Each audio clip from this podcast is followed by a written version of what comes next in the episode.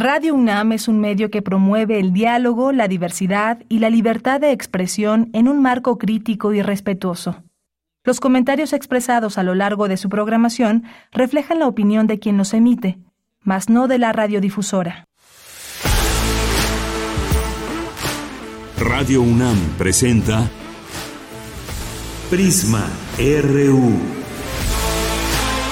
Una mirada universitaria sobre los acontecimientos actuales. Prisma RU. Relatamos al mundo.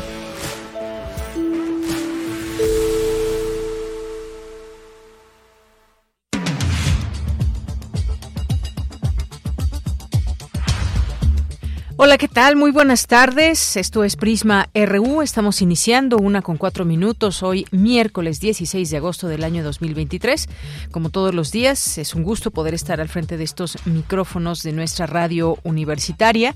Y hoy hay muchos temas, como todos los días. Y vamos a, tenemos preparada una mesa de análisis para hablar de la migración, qué ocasiona la migración, cuáles son sus implicaciones legales. Vamos a tener aquí a la directora de la Casa de Acogida, Formación y Empoderamiento para Mujeres y Familias Migrantes y Refugiadas, la CAFEMIN, Samantha Hernández. Vamos a tener también a una persona migrante que tiene asilo aquí en este lugar, en este albergue. Y bueno, también vamos a contar con la participación de la doctora Mariana Aparicio, que es coordinadora del Observatorio de la Relación Binacional México-Estados Unidos, ahí en la Facultad de Ciencias Políticas y Sociales de la UNAM, y coordina la línea de investigación, reordenamiento internacional y crisis del siglo XXI. Hablando de migración, pues la tuvimos que centrar aquí en México, pero está pasando una eh, pues un drama de la migración en el mundo. Vamos a platicar de estos temas hoy aquí en nuestra mesa de análisis.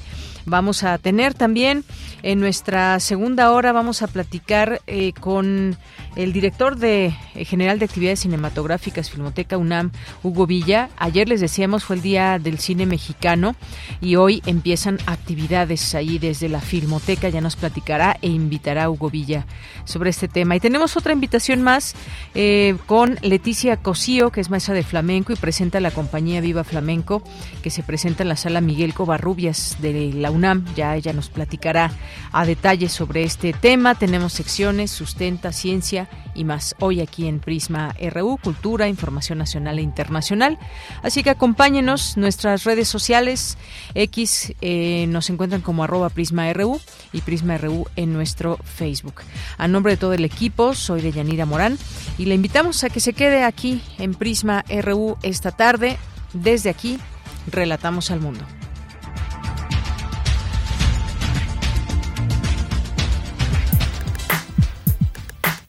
Relatamos al mundo. Relatamos al mundo.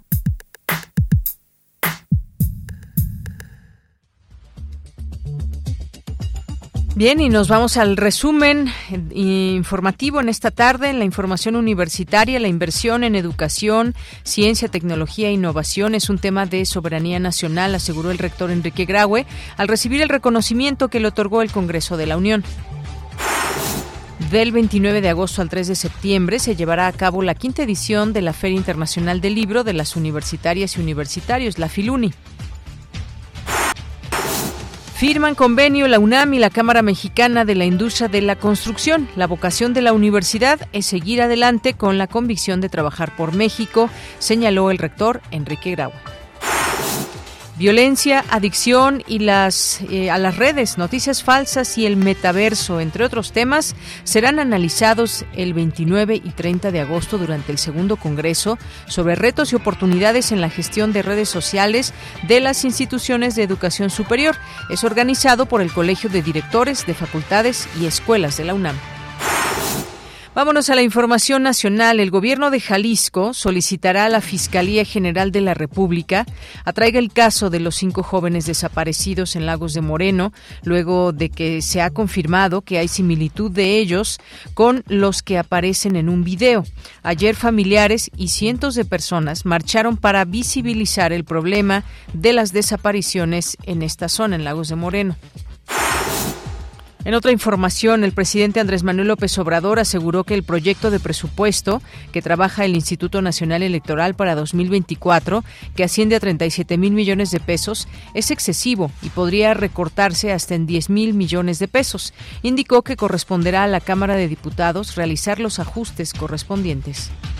Yo considero que es mucho y que podría ahorrarse, pues como 10 mil millones. Nosotros estamos planteando en la iniciativa de reforma que rechazaron en el Congreso, una disminución del presupuesto. Lo vamos a, a volver a plantear porque antes de que yo termine voy a enviar una iniciativa de reforma a la Constitución en lo electoral. Voy a enviar también una iniciativa de reforma para que jueces, magistrados y ministros los elige el pueblo y tengo dos o tres iniciativas también pendientes que tienen que ver con lo social, pero en su momento. Ahí las palabras del presidente López Obrador respecto a este tema del presupuesto del Instituto Nacional Electoral. En la información internacional, Santiago Peña asumió como nuevo presidente de Paraguay. Aseguró que la erradicación de la pobreza solo se logra con políticas de mercado abiertas. Escuchemos. Hoy es un día de fiesta. Celebramos la victoria de la libertad. Celebramos la victoria de la democracia como herramienta para gobernar de manera justa y conveniente para todos, una herramienta para vivir en armonía. Cada cinco años, un 15 de agosto, celebramos la esperanza de un nuevo comienzo, un comienzo que nos acerque a la patria soñada que nos hablaba nuestro gran maestro y poeta Carlos Miguel Jiménez. Mi alma rebosa de gratitud hacia el pueblo paraguayo que me ha otorgado su mandato de gobernar hacia todas y cada una de las personas que han participado de nuestro largo y vigoroso proceso electoral, demostrando alta madurez cívica y respeto a nuestras instituciones democráticas. A los que me han apoyado, a los que han elegido una opción diferente, a mis contendores ocasionales, les digo que cuento con cada uno de ustedes para contribuir en la construcción de consensos para el bien común. Y en más información internacional, el presidente de Colombia, Gustavo Petro, solicitará la colaboración de Brasil y Estados Unidos para esclarecer un millonario escándalo que involucra a uno de los principales grupos financieros de su país con sobornos de la constructora brasileña Odebrecht. Hoy en la UNAM, ¿qué hacer? Qué escuchar y a dónde ir. Hoy no te puedes perder una emisión más de la serie radiofónica Islas Resonantes, pensar el mundo a través del sonido. En esta ocasión nos ofrece el programa Sonido y Simetría, una selección de música nueva que va desde la electrónica a la experimentación vocal, seleccionada por Cintia García Leiva. Sonido y Simetría presenta apuestas contemporáneas que suenan a espejos y estructuras que generan ambigüedad, música experimental de todo el mundo. Sintoniza hoy miércoles el 96.1 de frecuencia modulada en punto de las 16 horas después del corte informativo.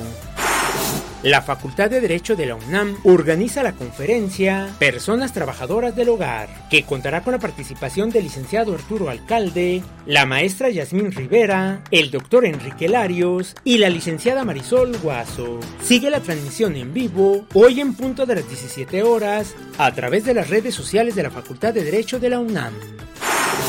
¿Sabías que el 15 de agosto se celebra el Día Nacional del Cine Mexicano? Ello con la finalidad de reconocer el legado cultural de las producciones cinematográficas en nuestro país, siendo la Filmoteca de la UNAM una de las instituciones que resguarda dicho material. En este contexto, dicha entidad universitaria ha programado el ciclo Celebración del Día Nacional del Cine Mexicano. Hoy no te puedes perder la función de la cinta, de todos modos, Juan te llamas de la directora mexicana Marcela Fernández, que narra la historia de un general con problemas con su devota familia cuando debe combatir a los creyentes alzados del movimiento cristero. Asiste hoy, en punto de las 18.30 horas, al cinematógrafo del Chopo. La entrada es libre y el aforo limitado. Consulta la programación completa del ciclo Celebración del Día Nacional del Cine Mexicano, que se encuentra disponible en el sitio oficial de la Filmoteca de la UNAM.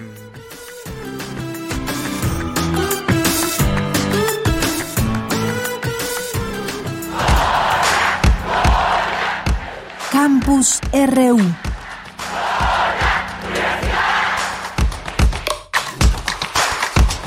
13 con 13 minutos, entramos a nuestro campus universitario de hoy. Me enlazo con mi compañera Virginia Sánchez. El Congreso de la Unión otorga reconocimiento al rector Enrique Graue por su destacada labor al frente de la UNAM. ¿Qué tal, Vicky? Muy buenas tardes, adelante.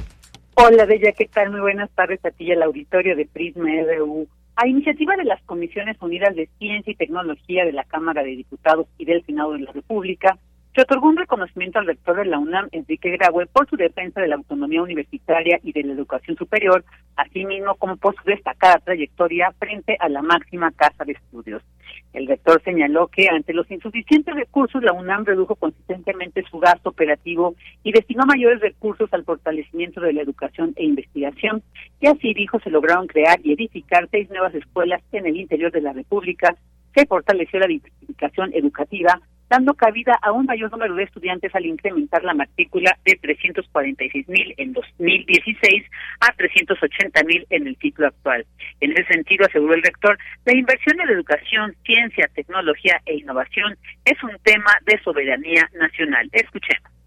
Creo que todas y todos estamos aquí. Tenemos muy claro que en un país con una pobre educación tendrá necesariamente un futuro incierto. Pero también sabemos que si un país no invierte lo suficiente en ciencia, tecnología e innovación, estará sujeto a los avances de otras naciones para subsistir en el mundo contemporáneo. Educación, ciencia e innovación es un vínculo indisoluble que tiene y genera impulsos virtuosos capaces de producir igualdad y detonar el desarrollo. De ahí que la inversión en educación, ciencia, tecnología e innovación no es un asunto menor, es un tema de soberanía nacional.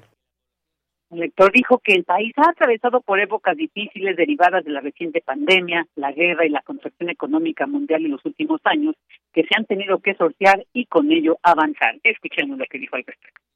La austeridad nos ha dejado grandes enseñanzas que no debemos abandonar, pero siempre será necesario contar con mayores recursos para fortalecer nuestras capacidades y enfrentar los desafíos del avance de la ciencia y la tecnología a nivel global. Crear y transmitir conocimientos y extender nuestra cultura para potenciar el desarrollo del país. Solo así podremos tener un futuro más próspero, generar riqueza y abatir la desigualdad. Casi 35 mil alumnos más sin un incremento real del presupuesto. Y solo para ponerlo en contexto, este incremento de 35 mil alumnos equivale a la matrícula total que a lo largo de los años han acumulado al menos una decena de nuestras universidades públicas y por encima, por supuesto, de la inmensa mayoría de las universidades privadas. En los últimos ocho años son más de dos millones de becas que entre los diferentes grados y años escolares hemos dispersado entre el alumnado y que han sido determinantes para que en este periodo se graduara con sentido social y compromiso con México un cuarto de millón de nuevos profesionistas. Asimismo, subrayó el carácter gratuito de la educación en la UNAM, impactando a muchas familias de escasos recursos, pues ocho de cada diez alumnos dijo provienen de hogares cuyos ingresos son menores a cuatro salarios mínimos. Por ello, la importancia de los apoyos que otorga la nación a su manutención. Finalmente dijo recibir dicho reconocimiento con el orgullo que representa el quehacer de la Universidad Nacional Autónoma de México. Es el reporte de ella. Bien, Vicky, muchas gracias y muy buenas tardes por esta información. Buenas tardes. Gracias por la información. Gracias, Vicky. Vamos ahora con Cindy Pérez Ramírez. Presentan la programación de la quinta edición de la Feria Internacional del Libro de las Universitarias y Universitarios. ¿Qué tal, Cindy? Muy buenas tardes. ¿Qué tal, Deyanira? Es un gusto saludarte. Muy buenas tardes. El Centro de Exposiciones y Congresos de Ciudad Universitaria se convertirá a partir del martes 29 de agosto y hasta el 3 de septiembre en el núcleo hispanoamericano del libro y la lectura. La quinta Feria Internacional del Libro de las Universitarias y Universitarios Filune ofrecerá durante seis días a todos los públicos lectores y apasionados de los libros un espacio para las ideas, las conversiones y la palabra. En 2023 la invitada de honor es la Universidad Texas en Austin, que presentará sus novedades editoriales y reunirá a diversos académicos e investigadores que compartirán experiencias, hablarán sobre su trabajo e intercambiarán perspectivas con sus pares de la UNAM. La meta es motivar el intercambio de ideas y contribuir a acrecentar los vínculos entre ambas instituciones. Escuchemos a la coordinadora de difusión cultural de esta casa de estudios, Rosa Beltrán. Filuni este año es muy importante porque se consolida. Ese sería el primer punto que yo destacaría. A la primera edición de esta feria asistieron 9.000 personas y el año pasado contamos aquí ya con 35.000 visitantes. Vean ustedes, creció un 10% el número de expositores y un 34% el número de sellos editoriales. Este año contará con sellos editoriales de 212 universidades y centros de investigación. 51 son mexicanos y 161 son de otras nacionalidades. En esta quinta edición los ejes temáticos son sociedad y tecnología, energía y medio ambiente, salud y bienestar, cultura, libertad de expresión, lenguas indígenas y los 200 años de relación bilateral México-Estados Unidos. La propuesta consiste en generar un análisis sobre los desafíos que enfrenta la humanidad, encontrar nuevas maneras de pensar el libro y construir una reflexión colectiva alrededor de las tecnologías digitales y su influencia en el ámbito social, la salud, la diversidad, la migración, la movilidad y el exilio. Eso, Corro Venegas, directora general de publicaciones y fomento editorial de la UNAM. Yo quisiera subrayar que en este programa se ve justamente nuestra capacidad de resiliencia en muchos sentidos. O sea, hay muchos proyectos, presentaciones, conferencias, mesas que tienen que ver con salud, por ejemplo, con cuidados y que se refieren al, periodo que hemos atravesado. Entonces, eh, una feria vibrante, una feria que le habla al presente y que se proyecta también hacia el futuro como debe ser, pensando en toda la comunidad universitaria, en todos esos jóvenes eh, que están ahora mismo en las aulas y de quienes también podemos aprender y hemos aprendido muchísimo. Deyanira, la gran feria de la edición universitaria en Hispanoamérica se celebrará del martes 29 de agosto al domingo 3 de septiembre en el Centro de Exposiciones y Congresos de Ciudad Universitaria. La entrada es libre y bueno, para conocer el programa completo, tanto el cultural como el académico, se puede consultar en filuni.unam.mx. Este es mi reporte. Bien, pues muchas gracias. Gracias, Cindy. Buenas tardes. Muy buenas tardes. Ahí dejamos esta invitación, por supuesto, para que aprovechen esta quinta edición de esta feria internacional, que se den una vuelta, que conozcan este sitio, además, donde se reúnen las personas, los libros y ustedes pueden encontrar también muchas opciones como universitarias, como universitarios, ahora que está también iniciando este ciclo escolar, que puedan darse una vuelta en este lugar. Bien, vamos ahora con Cristina Godínez firman convenio la UNAM y la Cámara Mexicana de la Industria de la Construcción. Adelante, Cristina. Buenas tardes, Deyanira. Un saludo para ti y para el auditorio de Prisma RU. El propósito de este convenio es colaborar de manera conjunta en actividades académicas, científicas y culturales en áreas de interés común. El rector Enrique Grague expresó que es de celebrar la firma de este convenio, sobre todo porque se apoya a la industria de la construcción. Nuestra universidad, y se, comentaba, pues son alrededor de 30 escuelas y facultades, 32 de hecho, 30 institutos de la investigación científica, 18 institutos de humanidades, centros e institutos, que están distribuidos a lo largo del país. Hoy en la mañana lo comentamos y hemos seguido creciendo, porque esta es la vocación de la universidad seguir adelante a pesar de las dificultades económicas, políticas, si se quiere. Eh, la universidad seguirá y seguirá con toda fuerza hacia adelante con la convicción de que tenemos todos que trabajar por México. Eh, trabajar con pluralidad, con libertad, sin ideologías hegemónicas. Esta es la función de la universidad y la seguiremos haciendo. Hugo Concha, abogado general de la UNAM, comentó que se trata de un convenio general de mayor alcance y amplitud. Con este convenio general, la Cámara podrá celebrar, como lo acabo de decir, convenios específicos con las diferentes entidades de la universidad para realizar actividades conjuntas de investigación, actividades de educación continua, intercambio de material bibliográfico y audiovisual o cualquier otra actividad que en lo específico se quiera acordar en su momento. Para determinar y aprobar estas actividades, las partes integran, de acuerdo con el propio convenio, una comisión técnica que ayudará a formalizar y echar a andar justamente los diferentes proyectos. Se trata de un convenio ejemplar de la alianza que puede existir entre la Universidad Nacional Autónoma de México y uno de los representantes más importantes de un sector productivo fundamental para el desarrollo económico de nuestro país. Francisco Solares, presidente de la Cámara Mexicana de la Industria de la Construcción, dijo que además de la colaboración debemos sumarnos en la defensa de la autonomía universitaria. Señor rector, yo quiero ofrecerle que también nos sumamos en la parte de la defensa de la autonomía universitaria, los universitarios, y desde luego también nos queremos sumar a difundir la realidad de lo que es nuestra UNAM que actualmente ha tenido expresiones no realistas de lo que es la UNAM, de lo que somos los universitarios y lo que hacemos en nuestro país. Al igual que los empresarios constructores de México, que construimos la infraestructura del país y que la hemos construido y que seguiremos construyéndola, y que con este convenio nos permitirá hacer acciones conjuntas que van a ser en beneficio de las dos partes. Deyanira, este es mi reporte. Buenas tardes. Gracias, Cristina. Buenas tardes. Vamos a escuchar tu voz. Síguenos en nuestras redes sociales. En Facebook como Prisma RU y en Twitter como arroba PrismaRU.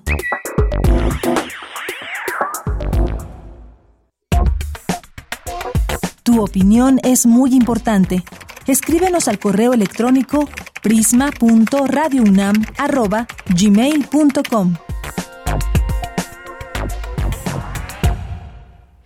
Continuamos, es la una de la tarde con 25 minutos, como les habíamos comentado al inicio del programa. Hoy vamos a platicar en esta mesa de análisis que están ya por llegar además nuestros invitados que vienen de manera presencial aquí a cabina para platicarnos sobre este tema y que ellos vienen de, de Cafemín, eh, que justamente recibe a mujeres, a familias migrantes y refugiadas y pues da seguimiento y apoyo a lo que puedan requerir, que muchas ocasiones, pues estando en un país lejos de casa, eh, a veces conociendo el idioma, pero en otras no, pues se necesita siempre este apoyo. Y hemos titulado esta mesa ¿Qué ocasiona la migración y cuáles son sus implicaciones legales?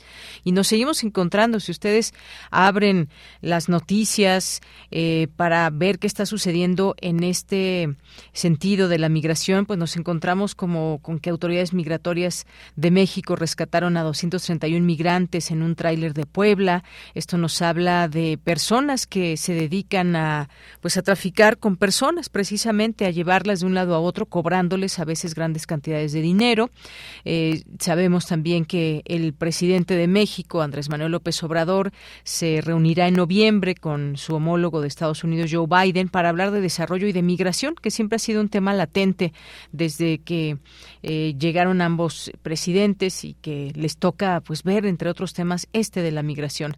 También el presidente de México urge eh, implementar un plan de ayuda a países pobres para contener la migración, eh, convoca también a reunión ante aumento de flujo migratorio. Hemos estado viendo cómo incluso se ha diversificado los países de donde vienen las y los migrantes en este paso por México y bueno, pues vamos a hablar de estas de estas distintos encuadres que podemos eh, analizar la migración, criminalización y violación de derechos humanos también que se da y bueno, pues estos son algunos de los temas que estaremos tocando. Eh, voy a presentarles aquí a quienes nos acompañan el día de hoy en esta mesa de análisis, que de manera presencial se encuentra aquí ya Samantha Hernández Cerón, quien es directora de comunicación y enlace de la Casa de Acogida, Formación y Empoderamiento para Mujeres y Familias Migrantes y Refugiadas, que es la CAFEMIN. Bienvenida, Samantha, muy buenas tardes. Hola, muchísimas gracias por la invitación. Estamos súper contentas de poder estar acá. Pues muchas gracias por venir y también eh, nos acompaña aquí en esta mesa Ángel, que es una persona migrante con asilo en Cafemín. ¿Qué tal? Muy buenas tardes. Hola, ¿qué tal? Buenas tardes. Y nos acompaña vía telefónica Mariana Aparicio, quien es doctora en Ciencias Sociales. Ella es coordinadora del Observatorio de la Relación Binacional México-Estados Unidos en la Facultad de Ciencias Políticas y Sociales de la UNAM. Coordina la línea de investigación, reordenamiento internacional y las crisis de medio del siglo XXI de la International Development Economic eh, Associates Latin America and the Caribbean, eh, docente de la Facultad de Ciencias Políticas de la UNAM. Doctora Mariana Aparicio, bienvenida buenas tardes. Hola, muy buenas tardes. Muchísimas gracias por la invitación.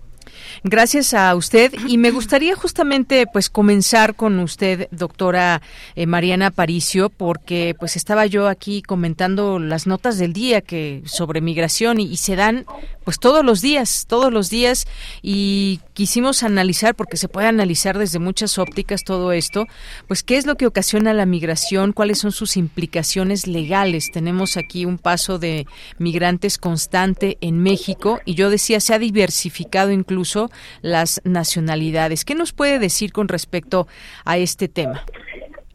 Pues bueno, eh, migración eh, no es solo un tema, son personas que se movilizan de un territorio a otro.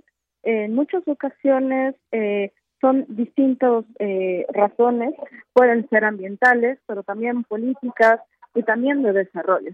Entonces, eh, las personas eh, migran por, por, por eso, por, por distintas razones y en efecto, México ha sido eh, desde muchos años atrás eh, país de tránsito, pero ahora eh, también es un país de destino en donde justo los, los hermanos de distintos países vienen eh, y transitan por llegar a, a, la tierra prometida, digamos, eh, que es eh, Estados Unidos, o al menos así parece que, que es. Eh, producto de los efectos de las crisis económicas eh, desde el 2018, pero sobre todo de la violencia sistémica que vivimos en, en los países eh, de América Central, eh, del propio México, pero también de Asia, de África, eh, tienen ¿no? Eh, en ese sentido. México, en términos constitucionales, eh, les da garantías y derechos a las personas eh, que transitan por nuestro país, aunque eh, esto no necesariamente sigue así. Eh, quisiera concentrarme bien, tú lo decías, en las, en las notas iniciales. En efecto, el presidente eh, de México, López Obrador, tendrá una reunión con eh, Joseph Biden en noviembre para hablar de dos temas que a ambos presidentes les interesan. Recuerden que los dos países estamos en campaña y migración y seguridad es un tema eh, que ocupa y que también es muy eh, muy importante para la opinión pública. Desarrollo, eh, desde la perspectiva de ambos presidentes, desarrollo es un sine qua non. Si se provee desarrollo, se reducirá la migración. Eso sería, suena muy bien, pero sabemos que los efectos, al menos lo que ha pasado hasta ahora, no ha sido así. Entonces tenemos un triángulo, migración, seguridad y también comercio.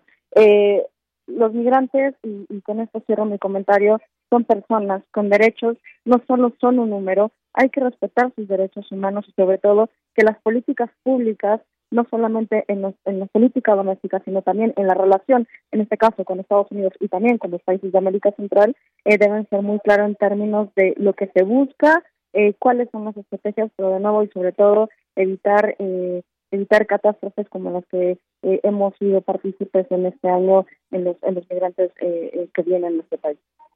Muchas gracias, muchas gracias, eh, doctora Mariana Aparicio, por esta primera intervención. Vamos a escuchar una información que justamente nos preparó para esta mesa nuestro compañero Emiliano Tobar y que podamos conocer un poco más y poner en contexto este tema de la migración. Vamos a escucharlo.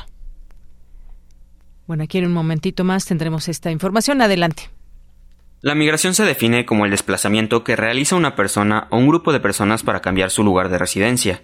Existen cuatro tipos de migraciones. La migración por motivos socioeconómicos, por motivos bélicos, por motivos culturales y por motivos políticos. Este fenómeno social no es reciente, sino es parte de la historia de la humanidad. Principalmente, hubo tres fechas históricas donde predominó la migración. En el siglo XVI hubo una gran cantidad de migrantes europeos, principalmente de América, para expandir sus territorios a partir del colonialismo. A partir del siglo XIX, en el imperialismo, hubo una gran cantidad de movimiento en los continentes para apoderarse de los recursos naturales y materias primas para poder tener capacidad de comerciar. Llegando al siglo XX, con la disolución de muchas colonias a partir de revoluciones armadas y el progreso de la industrialización, el fenómeno de la migración tuvo como propósito desplazarse del campo a la ciudad en busca de mejores oportunidades. En la actualidad, la migración sigue siendo un tema en la boca de muchos, principalmente en México y Estados Unidos, donde México es un país de paso tanto como de destino. El 8 de agosto del 2023, Andrés Manuel López Obrador destacó que en términos generales la migración se ha incrementado en 26%. Además, ha habido un incremento del 45% de menores no acompañados. La situación en Estados Unidos no se mantiene estable ni tranquila para las personas migrantes después de la nueva legislación de la ley SB 1718 firmada por el gobernador Ron DeSantis y puesta en vigor el pasado primero de julio. Esta ley establece que todas las compañías con más de 25 trabajadores deberán confirmar el estatus legal de sus nuevos empleados a través del sistema E-Verify. Además de esta limitación económica, la nueva legislación prohíbe a condados y municipios destinar fondos a alguna persona u organización con el fin de que se puedan emitir documentos de identidad o de otro tipo para los extranjeros indocumentados. También, los hospitales tendrán que agregar obligatoriamente una pregunta en los formularios de atención para determinar el estado de ciudadanía de quien se le atiende. La preocupación de este fenómeno va en aumento debido a la violación de los derechos humanos hacia muchos de los migrantes que se mueven en las ahora llamadas caravanas. Pero además, hay tanto movimiento de personas que buscan asilo en otros países por causas socioeconómicas que gobernadores de estados como Nueva York en Estados Unidos declaran que ya no hay espacio y que este fenómeno social se ha vuelto una crisis. Bien, pues gracias ahí a mi compañero Emiliano Tobar por esta información. Y doctora, vamos a escuchar ahora también a, Samantha Hernández Cerón y a Ángel, que es una persona ya con calidad de refugiado aquí en nuestro país. Y yo le preguntaría a Samantha Hernández Cerón que, pues, que nos comparta un poco a lo que se dedica la COFEMIN, a cuántas personas atiende o cuál es su labor dentro de este que ya escuchamos es un problema y que es la migración. ¿Por qué decimos que es problema? Porque de pronto pues no hay cabida para tantas personas o no se resuelven todas eh, las situaciones que pasan y que atraviesan que tienen que ver con los derechos humanos y más. ¿Cuál es la labor que, digamos, como acompañamiento, qué hace la COFEMIN? ¿Qué es la COFEMIN? Ok, CAFEMIN es una organización eclesial defensora de derechos humanos que se fundó en 2012. Estamos justo a un mes de cumplir nuestros 11 años acá en Ciudad de México y su perfil de atención está centrado en mujeres y familias migrantes. México, como ya apuntaron, eh, ya apuntó Emiliano en la investigación que preparó, no solo es un país de tránsito destino, también es un país donde hay desplazamiento interno forzado, donde eh, y donde también las personas retornan. Eso quiere decir que la migración es un proceso multifactorial que responde a un montón de de causas que no solamente tienen una contraparte histórica. Me, centro, por ejemplo, en que recientemente hemos también atendido a mujeres de Siria, de Afganistán, de Ucrania. Es decir, que todo el tiempo el mundo se está moviendo y en ese sentido también los flujos migratorios en este país. Dicho eso, Cafemín en los últimos dos años ha podido acompañar de manera directa a diversas caravanas que han transitado por la Ciudad de México, particularmente en el flujo de personas de origen haitiano. Eh, también ha acompañado personas que estuvieron esperando aquí en Ciudad de México poder ingresar a Estados Unidos y que el gobierno de la ciudad les montó un campamento. Y en los últimos 11 meses hemos podido atender, como también apuntabas al principio, a una diversidad de perfiles migratorios. Eh, en promedio hemos atendido a 25 nacionalidades por mes, cuando hace cinco años atendíamos únicamente a cinco nacionalidades. ¿Cuántas? ¿25? 25 nacionalidades. Em, eso quiere decir que, que, como ya lo había dicho, todo el tiempo están cambiando nuestros perfiles, las nacionalidades y también las necesidades de protección internacional. Algo que me parece súper importante aclarar también es que de pronto hemos construido como sociedad narrativas que apuntalan hacia por una parte, a generar como esta imagen de las personas migrantes como indefensas y sujetas a la caridad, pero también por otra parte hemos construido narrativas como oleadas de migrantes que de pronto dan la sensación de que son muchísimas personas y eso se vuelve un problema casi que de salud pública. Y lo cierto es que numéricamente no es así. Hay distintos estudios principalmente de la OIM, de ACNUR, donde, donde apuntalan que el promedio de personas que están solicitando eh, refugio en México es porcentualmente ínfimo a la diversidad de población y a los números de población que hay y me parece que es súper importante eh, mencionarlo. Eh, por otra parte, regresando a Cafemin, Cafemin tiene una particularidad y es que tenemos un modelo de atención integral donde buscamos no solamente ofrecer asistencia humanitaria a las personas, que entendemos por asistencia humanitaria, pues comida, vestido, eh, tratamiento médico, también buscamos que las personas puedan fortalecer sus habilidades hacia la empleabilidad, que también puedan las niñas y los niños retomar la regularización académica y que puedan ingresar a las escuelas de manera formal porque es un derecho. Eh, y que también puedan construir un proyecto de vida durante este, eh, este periodo migratorio que están viviendo.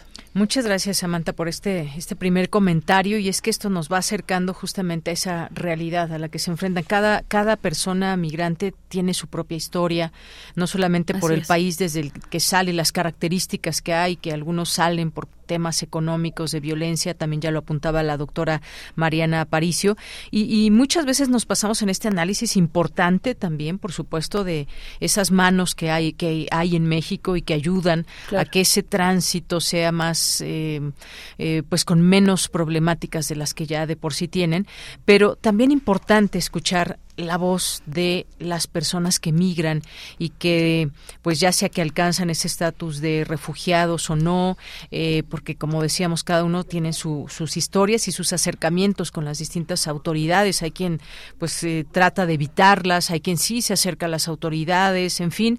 Y Ángel justamente quien es una persona que nos acompaña él es originario de Venezuela esa es su nacionalidad y ya está aquí en México y ya tiene esta calidad de refugiado y me gustaría que nos platiques un poco, Ángel, que nos, nos compartas, pues, eh, eh, todo este periplo que has seguido desde que sales de, de Venezuela, por qué sales y a qué te has enfrentado como persona migrante. Sí, efectivamente, mi salida de Venezuela ya fue hace muchos años ya, 2018, en uno de ese momento donde la crisis económica y política se había agudizado y sí y seguí yendo hacia el sur estaba radicado en Perú, estuve radicado en Perú casi año y medio y también contextos políticos Perú, eh, Sudamérica, hace que haya como un nuevo panorama en el cual podamos pensar, soñar y tener una realidad distinta. Sin embargo, el desconocimiento, la falta de planificación hace que nos encontremos con realidades un poco duras, un poco fuertes y sencillamente hace que se vuelva un poco cuesta arriba.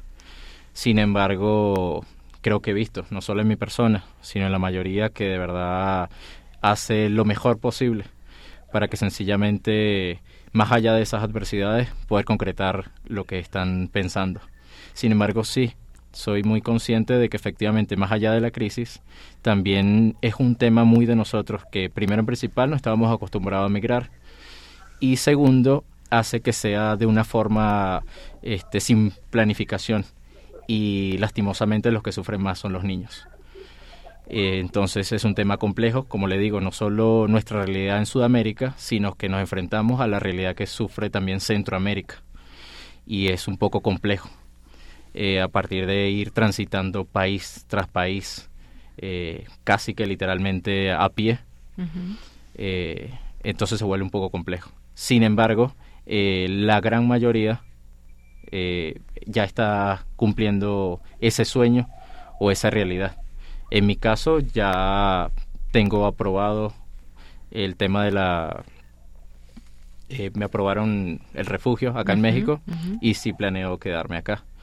Ya mi viaje finaliza y planeo estar acá un tiempo.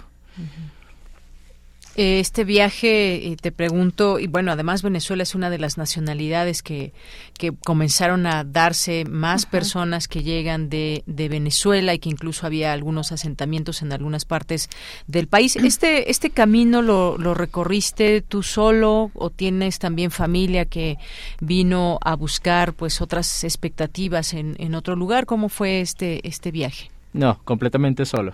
Mi familia completa está todavía radicada en Venezuela. También por cuestiones de, educación, por cuestiones de pensamientos no a favor de la política, eh, tuve que también retirarme y, como le digo, este, radicarme en Perú. y, pero realmente el tránsito ha sido completamente solo. Muy bien. Bueno, pues gracias por compartirnos, Ángel, también esto que nos acerca a una situación, a una problemática que alguien que como tú desde Venezuela dice, pues eh, no comparto muchas cosas de las que se viven aquí, no solamente eso, sino que pues se buscan otras otras salidas, otras expectativas. Y, regreso con la doctora Mariana Paricio, doctora, porque creo que todas estas eh, estas historias, lo que nos comenta también Samantha con esta actividad que la CAFEMIN, pues nos, nos acercan a este problema y, y sobre todo hay algo muy importante, hablar de derechos humanos, no deshumanizarnos en este sentido y cómo es que lo digo, pues que muchas veces... Eh, pues no no vemos los problemas que traen a las personas a cruzar por México y hay quien quien lo entiende pero hay quienes no y, y, el tema de los derechos humanos es algo muy delicado. Qué nos puede decir sobre esta parte eh, doctora pues justo estoy muy, muy de acuerdo con, con el planteamiento que acabas de realizar. Eh, digamos, todos por ser humanos tenemos derechos, ¿no? Eh, y, pareciera, ¿no? O, en el escenario colectivo, pareciera que, que el hecho de ser un migrante eh, adquiere ciertos derechos, pero no todos, porque eh, tú has decidido, ¿no? Como una decisión personal de trasladarte de un lugar a otro. Y eso es absolutamente erróneo. El derecho, el, la comunidad internacional eh, provee de ciertos derechos y obligaciones de los estados, parte de los cuales adscriben ese tipo de acuerdos. En el caso mexicano, eh, en nuestro país está obligado a su protección, a darles eh, servicios de salud, de vivienda y de educación, eh, siempre y cuando, y ese creo que es un, es un tema muy político, no siempre y cuando, así como se lo ha realizado de pedir una solicitud de asilo.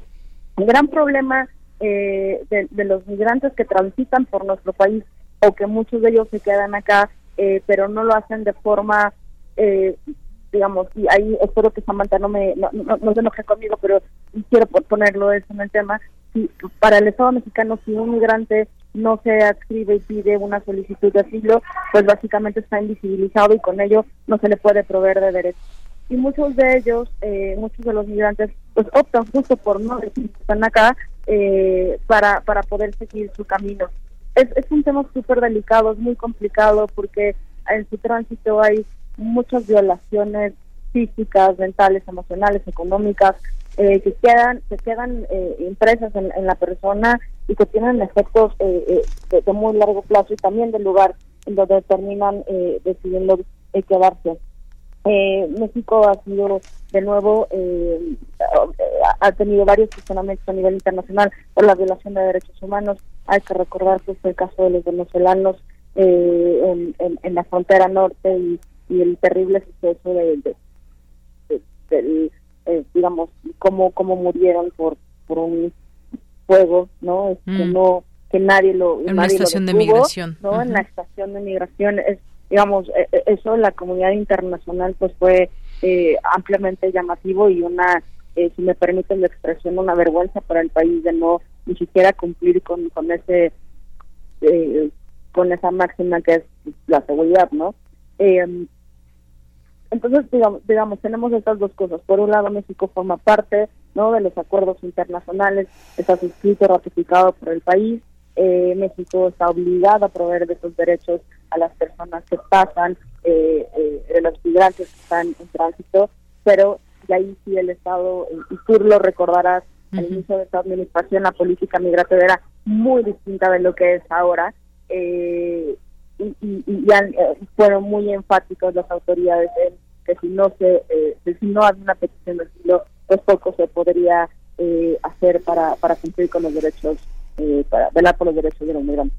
Así es. Bueno, pues efectivamente, ¿qué, ¿cuál debe ser ese tratamiento desde, desde México? ¿Cuál la visión de un gobierno como el de nuestro país, en el que pues este, están recibiendo eh, decenas de migrantes todos los días y, y, por otra parte también ese cuello de botella que se hace en Estados Unidos con sus prácticas también algunas eh, muchas de ellas más bien diría yo muy lamentables como toda esta parte de las boyas que es nuevo que se puso ahí en el río Bravo y que no damos crédito y que ya ha cobrado pues sus primeras muertes desafortunadamente pues muchas gracias doctora. Vamos a escuchar ahora también a, a, Samantha, que pues seguramente nos tiene algo que comentar sobre todo lo que vamos aquí diciendo y se trata pues sí de analizar, de abrir un poco esta perspectiva de quienes nos están escuchando. Claro. Samantha. Eh, bueno, yo solamente quisiera comentar que en México migrar no es un delito, migrar se considera una falta administrativa, por lo que las personas eh, así sean solicitantes de refugio o refugiadas o se encuentren en tránsito, tienen eh, todos los derechos y el Estado tiene la obligación de eh, garantizarlos. Hay, eh, evidentemente que sabemos que los derechos humanos no son retroactivos y en ese sentido hay un montón de convenios internacionales y hay un trabajo muy profundo encabezado por sociedad civil y organismos internacionales que lo que buscamos es ir compartiendo eh, este caminar con las personas migrantes e ir sensibilizando para que desde lo inmediato, desde lo colectivo, desde las acciones que podemos ir haciendo día a día, podamos ir entendiendo, eh, transformando y cambiando la realidad con las personas migrantes y no únicamente como en esta dinámica de asistencia, asistencia, uh -huh. asistencia.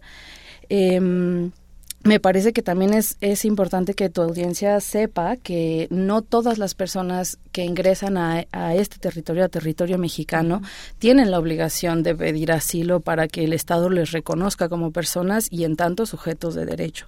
Sobre todo porque hay que entender que esta, esta figura jurídica responde también a causas estructurales específicas, tiene un montón de requisitos específicos y así como apuntábamos al inicio, hay muchas causas por las que las personas personas migrantes salen, ¿no? Por ejemplo, eh, poco se ha hablado de las causas ambientales que tienen que ver con la migración, como los huracanes ETA y OTA en Honduras, que hicieron eh, que, este movimiento de personas eh, viniera a México buscando otras posibilidades, ¿no? Entonces, lo que yo quisiera eh, insistir es que hay que entender que el asilo, el refugio en México, así como en Estados Unidos, son figuras jurídicas y necesitan que las personas, más bien los estados, son libres de poner qué categorías o qué criterios necesita esta persona para uh -huh. poder acceder a esta figura. Y por supuesto que no es... Eh, pues no es obligatorio Ajá. que las personas lo, lo pidan. Claro. Otra cosa que me parecería súper importante decir es que aquí en Ciudad de México eh, ha sido un tema súper controversial, al menos en los últimos 11 meses, eh, el tema de el acceso a derecho a las personas migrantes sobre todo porque aquí en Ciudad de México tenemos una ley de interculturalidad y hospitalidad, ¿no? Y en la Constitución política de la ciudad también se habla que es súper que esta es una ciudad hospitalaria y de derechos. Uh -huh. Entonces, pues por ahí hay como varias cosas que Así me es. Bien, pues muchas gracias, gracias Samantha. Y, y, vuelvo con Ángel porque muy interesante todo esto que ya nos platicaba y que nos decía Samantha, no solo es asistencia, sino también saber qué, qué quiere una persona migrante, cómo puede iniciar desde cero, desde dónde inicia cuando, cuando cambia de residencia, cuando llega a otro país. En este caso, Ángel, tú, llegas a México, ya tienes esta calidad de refugiado. Eh, no sé si nos quieras compartir un poco qué hacías allá, cuáles fueron estas dificultades y ahora cómo se abre esta perspectiva en nuestro país. Como tú sabes y seguramente ya te diste cuenta, eh, hemos eh, se han recibido a un número indeterminado de venezolanos que incluso ya podemos encontrar en distintos sitios trabajando. Algunas escuelas han recibido ya niñas, niños de Venezuela que han logrado insertarse, digamos, ya en la comunidad. ¿Qué es lo que tú has visto eh, y cómo eh, cómo te vas o te estás insertando también a, un país que no sé quizás qué tantas diferencias encuentras entre uno y otro país desde de donde tú vienes en cuanto a libertades, en cuanto a trabajo, porque pues tú sabes, México también es un país complejo con, con sus muchos problemáticas, sus muchas problemáticas. Este, primero que nada, en Venezuela estaba estudiando, era parte de la Universidad Central de Venezuela, en la capital. Sin embargo, tuve que retirarme del país. Y sí, efectivamente, aparte de lo complejo que se vuelve el tránsito y lo demorado que termina puede ser el, trámite del reconocimiento de la calidad migratoria, este, en ese tiempo hay que tratar de, de, buscar trabajo eh, de forma un poco este, informal, ¿sí? Se vuelve cuesta arriba, porque efectivamente por cuestiones de leyes eh, necesitamos documentos legales. Entonces si se vuelve un poco cuesta arriba poder poner pies sobre tierra, poder empezar a planificar. Se entiende específicamente que también estás comenzando de cero y va a costar un poco pero sí sencillamente también he visto muchos de mis compañeros que tienen pensado quedarse y más allá de comenzar el proceso, que puede ser tardío por la cantidad de personas que está transitando y que también pide el refugio como algo este por solamente tener un documento, pero que sencillamente no se van a quedar, también nos hacen el proceso un poco más largo. Eh, y en ese sentido, en lo laboral también se vuelve un poco complejo porque piden requisitos o documentaciones que lastimosamente o se extraviaron o se perdieron o no tenemos. ¿Te fue muy difícil eh, contar con esta calidad de refugiado? Este fue un poco tardío. Podría decir que no mucho, pero igual tardío para poder empezar a, a insertarme a la sociedad eh, laboralmente. Más o menos cuánto tiempo tardó, digamos, ese trámite. Como seis meses, seis meses, casi siete meses. Sí, y por ahora, bueno, el equipo Cafemín eh, me ha eh, me ha apuntado, me ha colocado en sus filas también, sí. sí, para que trabaje con ellos. Pero como le digo, más allá de mi experiencia, también he conocido muchos compañeros, compatriotas que sencillamente para, insertar, para insertarse en la eh, forma laboral en el país se ha costado mucho. Mayormente los que tienen oficios, eh, herrería, carpintería, construcción, suelen, si, como decimos nosotros vulgarmente, patear la calle para conseguir un empleo. Pero de resto, los que están graduados, los que tienen alguna profesión, sí necesitan naturalmente tramitar documentos y es un poco más demorado. ¿Cuáles son tus estudios? Eh, yo estudié administración y estaba estudiando economía. Muy bien. Bueno, pues muchas gracias Ángel por seguirnos también compartiendo pues todo esto que es sin duda importante y que como dije desde un inicio nos acerca este a este fenómeno desde la propia voz de quienes están eh, pasando aquí en México y que tienen una situación específica. Se nos va acabando el tiempo, eh, doctora Mariana Aparicio, me gustaría que, pues que se despida, que termine con alguna algún comentario sobre lo que está y podríamos decir quizás este drama que se está viviendo en México porque es una cadena y veíamos ahí los famosos coyotes, como se les llama, personas que, que, que trasladan de un lugar a otro a personas con la idea de que lleguen a Estados Unidos en su mayoría. Hoy tan solo pues amanecimos con esta información el día de ayer de que se rescató a 231 migrantes en un tráiler de, de Puebla y que esto se vuelve de pronto algo cotidiano. Sí, bueno, eh, no perder la sensibilización justo de estas noticias, ¿no? Me pareciera que ya es, de todos los días y bueno, eso, ¿no? Que son, son personas con sueños, con, con necesidades y desde, desde mi trinchera pues justo eh, seguir muy de cerca eh, las, los pronunciamientos y las campañas políticas de los potenciales eh, candidatos a la presidencia en Estados Unidos porque en efecto nuestra política migratoria está muy influenciada por lo que pasa en el vecino del norte y las posibilidades y la capacidad de negociación eh, que tiene nuestro país frente frente a este tema tan tan tan sensible para para nuestros hermanos eh, que vienen al país. Muchísimas gracias por la invitación. Pues gracias a usted, doctora Mariana Aparicio, eh, que pues coordina el Observatorio de la Relación Binacional México-Estados Unidos y que seguramente seguiremos hablando por estas reuniones que mm, acercan a los gobernantes y que quisiéramos que también se acerquen responsabilidades y soluciones en todo esto, más allá pues de una foto, más allá de un discurso, sino que realmente lleguen acciones. Muchas gracias, doctora. Muchísimas gracias, con gusto. Y bueno, pues ya despidiéndonos, Samantha, un comentario final al respecto de lo que estamos platicando sobre la migración. Eh, nada, pues hacer una invitación a, tu audiencia a que acompañe a las casas de migrantes que están acá en la ciudad. Somos cinco, Casa Tochán, Casa Fuente, Casa Arcángel San Rafael, Cafemín y Casa Mambré. Eh, que somos espacios de puertas abiertas que estaremos encantados de, de de invitarles a nuestras casas. Tenemos varios programas de voluntariado, tenemos la posibilidad de que puedan hacer su servicio social o sus prácticas profesionales con, con nosotras y nosotros.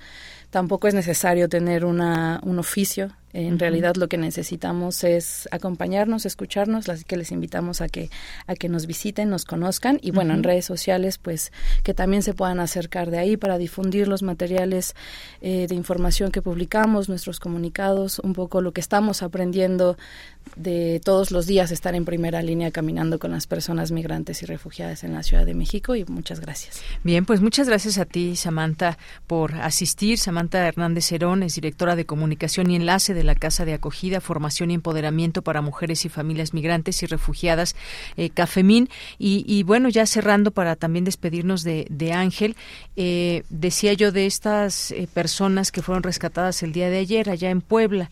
230 provienen de Guatemala, uno de El Salvador. En el grupo había 84 mujeres, 8 hombres adultos, 120 menores acompañados y 18 adolescentes no acompañados, es lo que informaron las autoridades.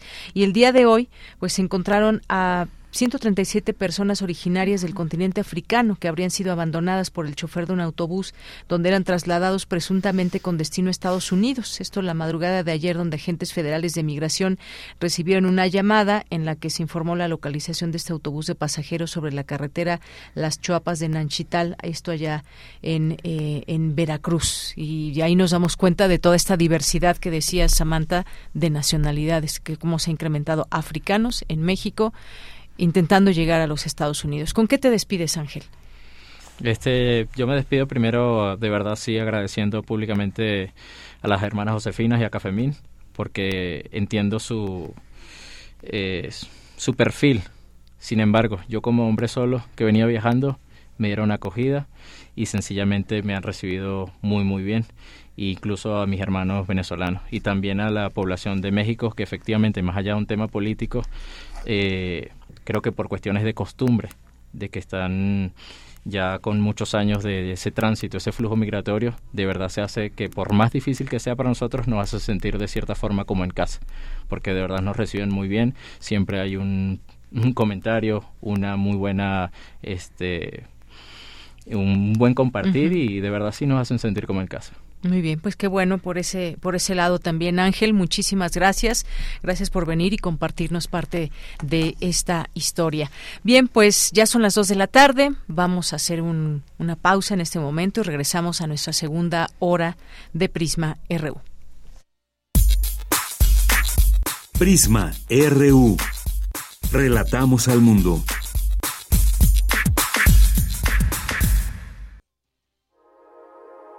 Síguenos en todas nuestras redes sociales, Facebook, Twitter, Instagram, Spotify y YouTube. XEUN, Radio UNAM, Experiencia Sonora.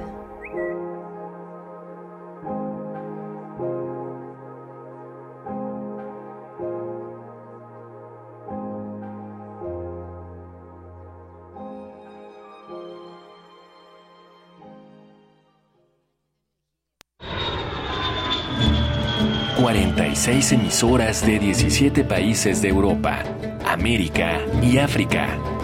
Esa es la red de Mundofonías, música para descubrir el mundo.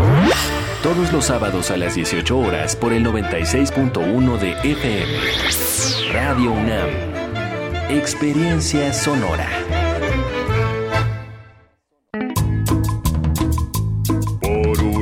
ciudad más justa. Por una. El respeto a nuestro voto. Se construye con amor. En tu pueblo, barrio, colonia, alcaldía, siempre hay un árbitro en quien confiar. Por una capital con justicia electoral. Por una capital con justicia electoral. Tribunal Electoral de la Ciudad de México, garantizando justicia en tu elección. Que pasen los sospechosos. Adelante, refresco. Diga la frase. Soy muy rica. Refresco, lleno de azúcar que puede causar diabetes y sobrepeso. Papas. Grasosito. Sus grasas trans dañan el corazón y aumentan el colesterol. Instantánea. Con saborizante. Ay, ups. Sabores. Con tanto sodio aumenta la presión arterial y el riesgo de enfermedad del corazón. ¿Reconoces al culpable? Sí, todos. Los culpables de una mala alimentación provocan daños a la salud.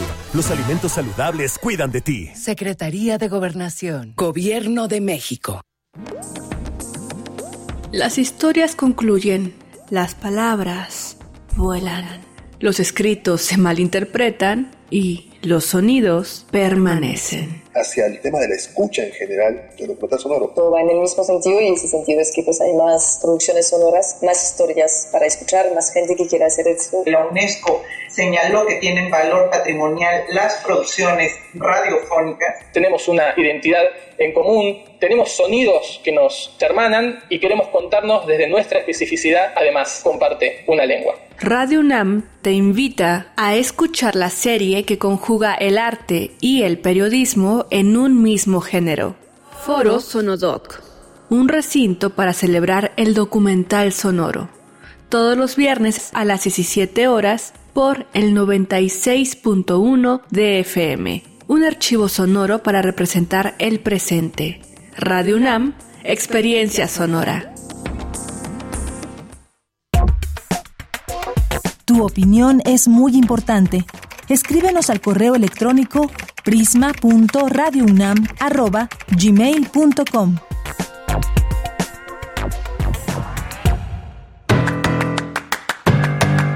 Mañana en la UNAM, ¿qué hacer? ¿Qué escuchar? ¿Y a dónde ir?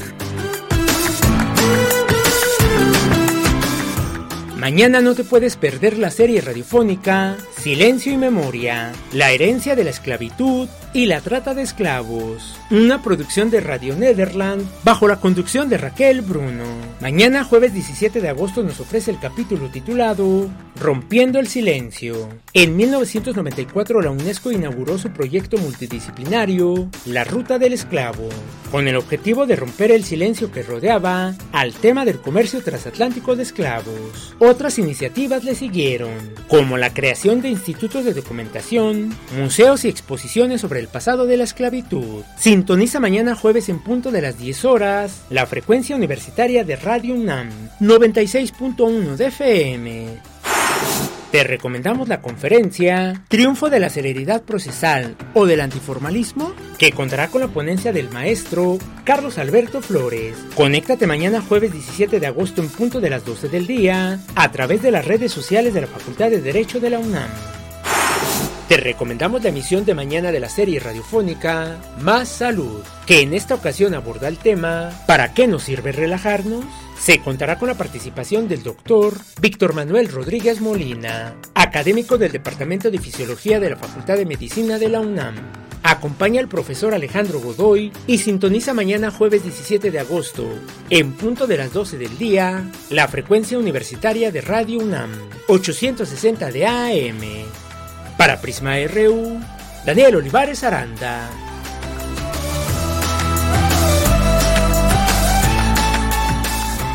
Justo a tiempo aquí, llegando a esta segunda hora. Y gracias aquí por todos sus mensajes que vamos recibiendo en nuestras redes sociales, que de eso se trata también, de conocer sus puntos de vista y lo que les vamos aquí presentando, estas distintas eh, temáticas. Muchas gracias aquí a César Soto, nos dice la crisis migratoria en México.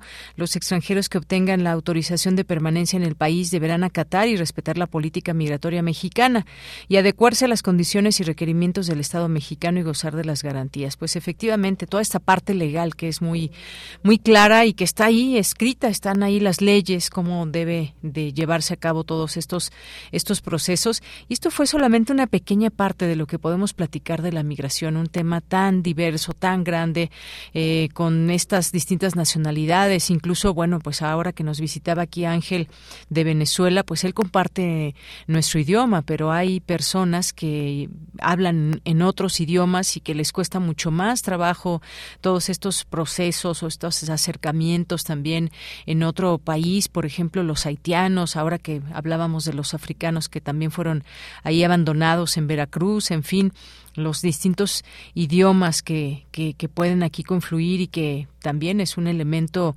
importante muchas veces. Mayra Elizondo nos dice, aquí ando escuchando abrazos a todos en, en Prisma RU, besos a Deyanira, mucho trabajo en el, en el inicio de semestre, ¿verdad que sí, Mayra? Siempre esos arranques de, del, del semestre importantes para, para todo el alumnado y para las maestras y maestros, por supuesto, ahí la preparación de las clases, los, de los temas que se van a abarcar, las distintas eh, eh, pues los distintas áreas que se tienen que conjuntar y sobre todo eso ir preparando esas nuevas generaciones que egresarán el día de mañana y que pues tienen que estar bien bien preparadas. Gracias Mayra y te deseamos lo mejor en este inicio de semestre. Gracias a Grande Barrio también por aquí, muchas eh, muchas gracias, buenas tardes. Mario Navarrete también, muchas gracias por sus comentarios, por sus videos. Abelina Correa, Jorge Morán Guzmán nos dice cuáles serán los límites para los movimientos migratorios en cada región de nuestro mundo. Sí, este, fíjense, leíamos estas notas aquí de México, pero si nos vamos a, a, otros países, si nos vamos a Europa, también están recibiendo un montón de personas migrantes. Muchas veces llegan en barcos que son para eh, 20 personas y están 100 ahí a la deriva. Es, es un verdadero drama todo este tema. Las razones, pues sí, también son muchas y variadas y mucho tiene que ver también la, la economía y la violencia sobre todo, pero como bien nos decía hace rato Samantha, también temas que tienen que ver ya con con el, eh, temas de medio ambiente y más que van expulsando a las personas de uno y otro otro lugar. Dice también Jorge que esperemos los resultados tangibles y excelentes de la colaboración entre la UNAM y la Cámara Mexicana de la Industria de la Construcción y gracias eh, por el programa de la quinta edición de la Feria Internacional del Libro de los Universitarios y Universitarias para poder asistir. Así es, Jorge. Muchas gracias. A nuestras amigas y amigos del libro UNAM también, gracias aquí presentes en nuestras redes sociales. Enrique Barbosa, Rosario Durán también. Feliz miércoles para ti también, Rosario. Em, gracias a Alan García Huitrón, nos dice y nos habla aquí de este, dice disponible esta entrevista eh, sobre en Prisma RU eh, que le hicieron sobre el, trabajo de prevención del delito plasmado en estos libros, parte fundamental de cualquier política criminal. Por cierto, seguimos esperando el programa nacional que prometió el gobierno del cambio. Nos envía aquí esta imagen del manual de prevención del delito y muchísimas gracias por ello, Alan García Huitrón, aquí también en nuestras redes sociales y con esta eh, con este tema ahí está publicación también, por supuesto. Guerrero, muy buenas tardes. Eh, también Abelina, eh, muchas gracias eh, también aquí al Comité Mercado de la Bola que está por aquí presente en redes sociales. Mario, ya lo comentábamos, Mike también, muchas gracias y gracias a todas las personas que se vayan sumando. Miguel Ángel Avilés, Mónica Vallesca, eh, Davor Méndez Martínez, muchas gracias también a Rebeca Vega, Fonalmanza Adrián, a nuestras amigas y amigos de Leyenda Pop, a Gabani y más. Aquí, con mucho gusto, les leemos en esta en estas dos horas de Prisma RU si quieren hacer llegar sus mensajes a través de nuestras redes sociales. Bien, y pues nos vamos ahora, nos vamos ahora a la sección de sustenta. La Coordinación Universitaria para la Sustentabilidad convoca a la comunidad a participar en la primera revista científica en temas de sustentabilidad. Daniel Olivares tiene los detalles en la sección de sustenta.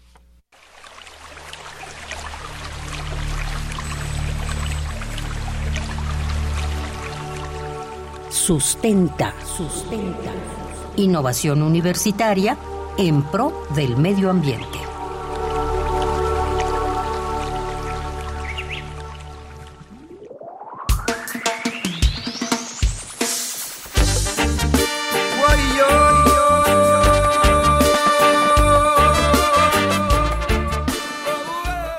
Muy buenas tardes a todo el auditorio de Prisma RU. Soy Daniel Olivares Aranda, agradeciéndoles como siempre su sintonía a través de la frecuencia universitaria de Radio UNAM y este espacio informativo de Prisma RU. Bienvenidos a Sustenta. La naturaleza te habla, no hay que descifrar. Su mensaje es amplio, cubre de paz.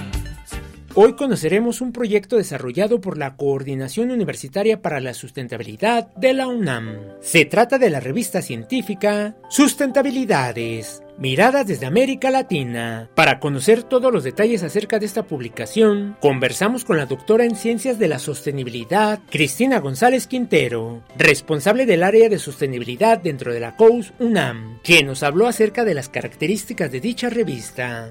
Es una revista semestral arbitrada de acceso abierto, lo que busca es impulsar eh, reflexiones en español e inglés y bueno, más adelante, como te comentaba, en portugués, a partir de estas miradas inter y transdisciplinarias. Es una revista que es digital completamente, es una revista científica que viene desde la UNAM, que busca ser una revista interdisciplinaria. Entonces, las entidades principales que están colaborando en la construcción de esta revista es la Secretaría de Desarrollo Institucional por parte de la Coordinación Universitaria de la Sustentabilidad, que al final pertenece a la SDI. Eh, por otro lado está la Coordinación de Investigación Científica y por el otro lado la Coordinación de Humanidades, ¿no? Entonces es súper importante, aquí tenemos las dos grandes coordinaciones que hacen ciencia dentro de la UNAM, trabajando de manera interdisciplinaria, porque para poder abordar los problemas socioambientales se necesitan esfuerzos eh, inter y transdisciplinarios. ¿Cómo surgió la idea de realizar esta publicación en temas de sustentabilidad? La doctora Cristina González nos explica te platico un poco de dónde sale, de dónde sale perdón, la idea de la revista en sustentabilidades. Eh, pues bueno, nos dimos cuenta de que la mayoría de los artículos científicos relacionados con temas de sustentabilidad han sido publicados en inglés y viene eh, una tradición de hacer ciencia desde el norte, ¿no? Entonces, pues surge de la necesidad de tener artículos escritos en español y desde el sur, en específico desde América Latina, ¿no? Eh, cómo se hace ciencia, queremos eh, recabar la información y bueno, tener sí, toda la información que se ha realizado en cuestiones de cómo hacer sustentabilidad desde el sur, en específico desde América Latina. Entonces, pues bueno, surge de esa necesidad de poder comunicarnos en español con las personas que viven y pues están en, en Latinoamérica y además de pues eh, tener colaboración de qué se está haciendo, cómo se está construyendo la ciencia de la sustentabilidad eh, desde América Latina.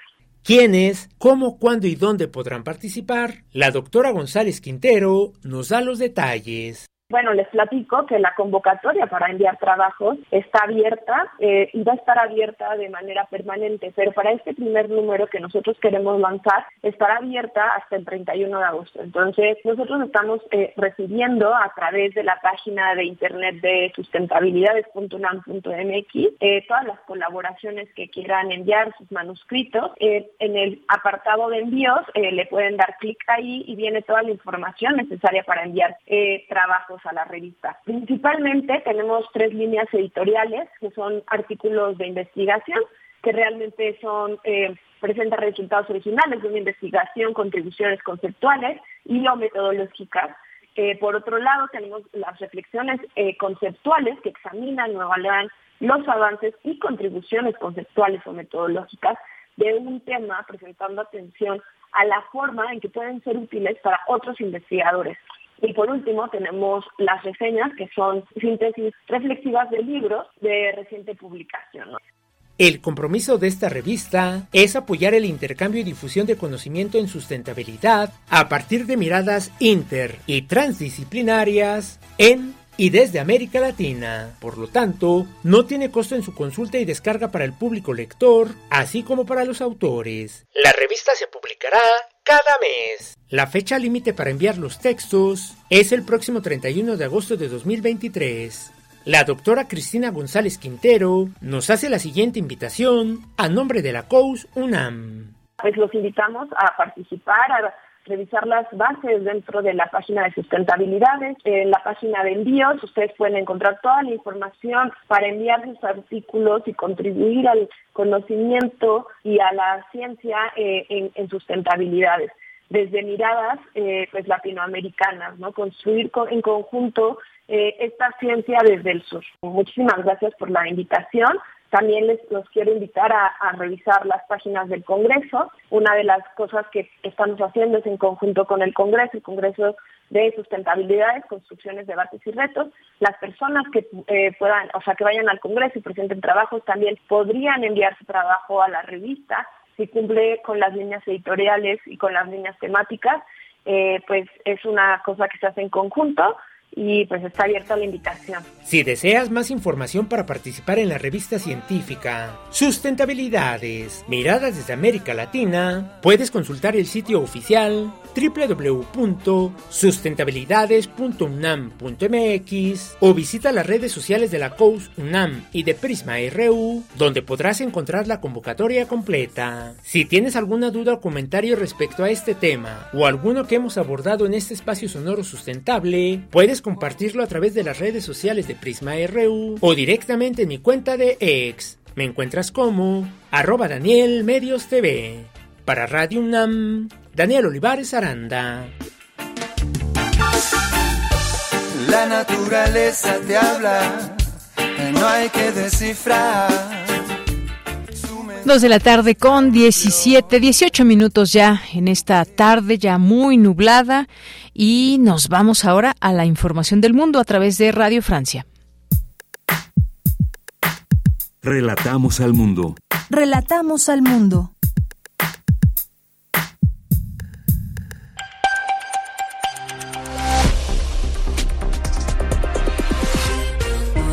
Bienvenidos al flash informativo de Radio Francia Internacional. Hoy es 16 de agosto. En los controles técnicos nos acompaña Jade Curie. Vamos ya con lo más importante de la jornada.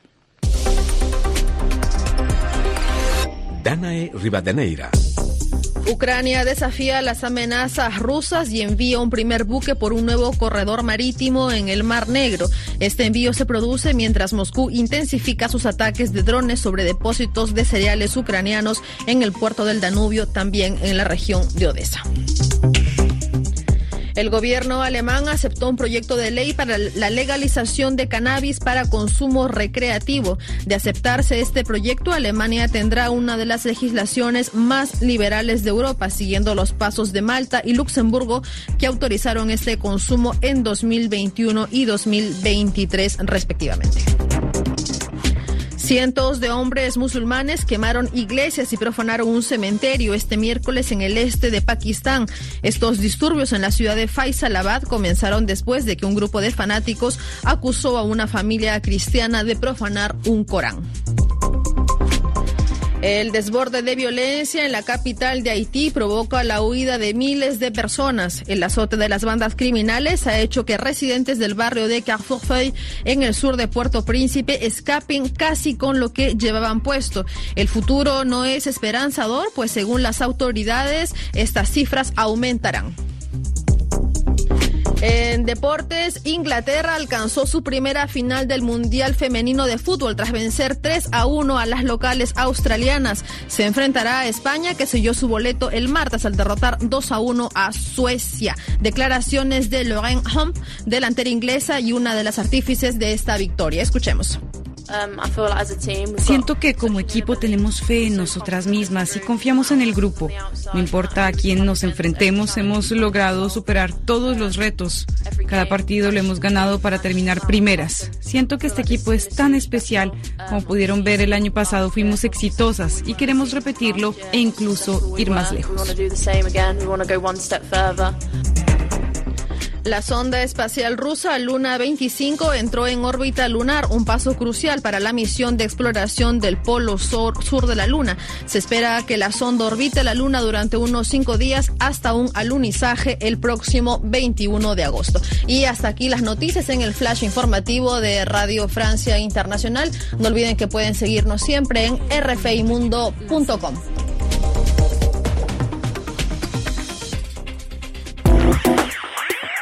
Queremos escuchar tu voz. Síguenos en nuestras redes sociales. En Facebook como Prisma RU y en Twitter como arroba PrismaRU. Dos de la tarde con 21 minutos y ayer comentábamos que pues cada 15 de agosto se celebra en nuestro país, aquí en México, el Día Nacional del Cine Mexicano y desde el inicio la Dirección General de Actividades Cinematográficas de la Universidad Nacional Autónoma de México, Filmoteca UNAM, se ha sumado a esta gran celebración. Y les, les dijimos desde ayer que hoy comienzan actividades desde la Filmoteca y queremos invitarles y qué mejor que lo haga ya está en la línea telefónica Hugo Villa, quien es director general de actividades cinematográficas Filmoteca UNAM. ¿Qué tal, Hugo Villa? ¿Cómo estás? Buenas tardes. Muy bien, muchísimas gracias. Gusto saludarles. Oye, pues qué gusto. ¿Y qué hay para esta celebración de este año? ¿Qué hace la Filmoteca de la UNAM? Cuéntanos. Pues eh, muchísimo cine y en particular muchísimo cine eh, producido por eh, personas que se formaron en la Universidad Nacional del 16 al 20 de agosto en la sala Monsiváis del Centro Cultural Universitario en el Cinematógrafo del Chopo vamos a tener eh, funciones para conmemorar eso, el Día Nacional del Cine Mexicano, que este año además tiene la, la particularidad de extenderse un poco más eh, y de y de eh, pues poder celebrar también junto con Cineteca Nacional su nueva sede extraordinaria. Pero bueno, nosotros estaremos pasando nuestras películas, te digo, en la sala Monsiváis, del Centro Cultural y en el Cinematógrafo del Chopo. Oye, pues qué bien. Estaba leyendo que pues este Día Nacional del Cine Mexicano en la UNAM va a iniciar con una de las películas más polémicas de la historia del país, que se trata de La Mancha de Sangre de 1937. Cuéntanos un poco para quienes pues eh, no tengan alguna referencia, un poco por qué empezar con esta película o, o de qué se trata Cuéntanos un poco. Eh, pues mira, la película es de Adolfo Besmaugard, es una película del 37 que dura 70 minutos. Fue una de las eh, películas más notoriamente censuradas por el gobierno mexicano. En 1937, cuando pretendían exhibirla, les secuestraron el negativo y se las devolvieron hasta siete años después, mutilada, con escenas que los censores cortaron porque les parecían no, eh, impropias y no aptas para el público. en esa versión mutilada se exhibió con muy poco éxito y ya eh, eh, la mancha fue diluyéndose un poco en la memoria y eh, pues eso, su restauración ha sido toda una historia también, el Filmmuseum de Múnich la solicitó, la exhibe en Alemania, en otros países europeos y ahora la proyectamos el 6 de agosto a las 12 del día junto con la cápsula El cine del tiempo, los orígenes del cine, los primeros pasos de la imagen en movimiento y la cinematografía. Oye, pues qué bien, porque esto nos permite también conocer esas partes de la historia o por qué, bueno, por qué fue eh, escondida, digamos, por el gobierno mexicano cuando pretendía en su momento exhibirse y pues esta que fue, pues poco a poco eh, olvidándose en la memoria, pero ya está esta restauración y que pues ahora podemos ver como inicio de estas. ¿Qué, cuéntanos eh, de qué otras películas va a haber para que quienes nos están escuchando, pues ya de una vez se apunten en estos días 16, 17 y 18 de agosto. Claro, vamos a proyectar eh, ese mismo 16, El sueño del Maracame, una película del 2016 de Federico eh, Sechetti, egresado de la Escuela Nacional de Artes Cinematográficas de aquí de la propia universidad, eh, enfrentando a su personaje principal a unos desafíos que le permiten eh, conocer sus raíces y conexiones más profundas. Ganó además eh, eh, un mejor primero o segundo largometraje en Morelia y él haría la mejor banda sonora y mejor ópera prima. Eh, también ahí eh, eh, tendrá una cápsula que es la llegada de la expansión del cinematógrafo de los Lumière y su arribo a México y los primeros cineastas del país. Luego proyectamos también Los últimos héroes de la península de, del 2008 de eh, José Manuel Cravioto, también egresado de la ENAC, eh, sobre una generación de boxeadores yucatecos que en eh, un periodo de tres o cuatro años eh, fueron eh, eh, seis o siete de ellos eran campeones del mundo eh, en sus en sus pesos y en sus categorías. Entonces es una aproximación eh, muy amorosa a, pues eso a los profesionales de, de, del guante eh, que, que se ganaron así la vida y el cariño del público mexicano que es muy muy público de box eh, proyectaremos también Dos Monjes, una película uh -huh. del 34 de Juan Bustillo Oro, restaurada por la imagen Retrobata y la Filmoteca de la UNAM.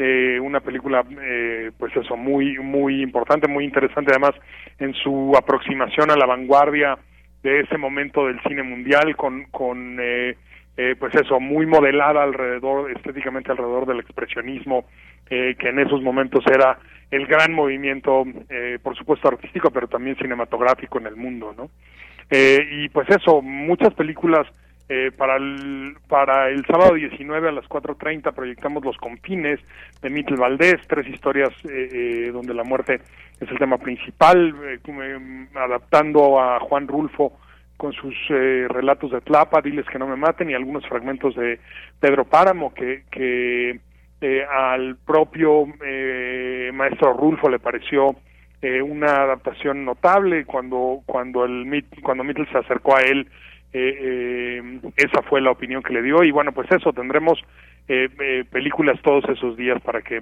las vayan a ver. La programación la pueden encontrar en filmoteca.unam.mx como siempre y ahí mismo pueden darle a las ligas en las que pueden eh, eh, adquirir los boletos. Claro que sí, y bueno, pues de esta forma, pues la Filmoteca de la UNAM continúa en este compromiso de mantener espacios para la exhibición del cine mexicano de todas las épocas y al alcance de todo público, así que no se pierdan estas estas películas eh, de aquí hasta el 20 de agosto y pues nada, muchas gracias Hugo Villa por comentarnos, por invitarnos siempre a estos eh, pues a estos momentos importantes y en donde estamos justamente pues recordando que ayer fue el Día eh, del Cine Mexicano, el Día Nacional del Cine Mexicano. Muchas gracias. ¿Algo más que quieras comentar? Nada más. Muchísimas gracias a ustedes. Bueno, pues gracias, Hugo Villa. Hasta luego. Hasta luego. Fue el director general de actividades cinematográficas, Filmoteca UNAM, y ya él lo decía bien hace un momento, pues la nueva Cineteca Nacional de Artes abre sus puertas y pues pueden ir estos días que se que se ha abierto ya de manera gratuita para que la conozcan, conozcan ahí ya la programación que tiene estas eh, distintas películas en sus distintas salas y este pues un acontecimiento muy importante porque este martes se llevó a cabo ya la inauguración de esta nueva cineteca. 12 salas, les digo, sus nombres pues son en honor de destacados actores mexicanos. Eh, ya hacía falta, ¿no? Decía por ahí una nueva Cineteca Nacional, pues ahí está, ya es una realidad y hay mucha alegría en este sentido. Habrá que irla a conocer, ya nos contarán ustedes. Ahí estuvieron eh, presentes esta, en esta apertura. Eh, eh, de la Secretaría de Cultura, por supuesto, que pues generó esta idea y hoy ya es una realidad. Estuvo también ahí el director general de la Cineteca Nacional, Alejandro Pelayo, dijo que este nuevo espacio no es un remake del recinto cultural que se ubica en Coyoacán, que es la cineteca que conocemos, sino que es una ampliación de otra de otra eh, cineteca y bueno, pues ya ahí tendremos la oportunidad de conocerla y de disfrutar las películas y bueno, pues toda una fiesta también también en este sentido la posibilidad de que exista otras salas alternativas de cine donde podamos ir a ver buen cine. Así que pues estaremos ahí muy eh, contentos y contentas de poder visitar esta Cineteca Nacional. Bien, pues continuamos. Tu opinión es muy importante. Escríbenos al correo electrónico prisma.radiounam@gmail.com. Bye.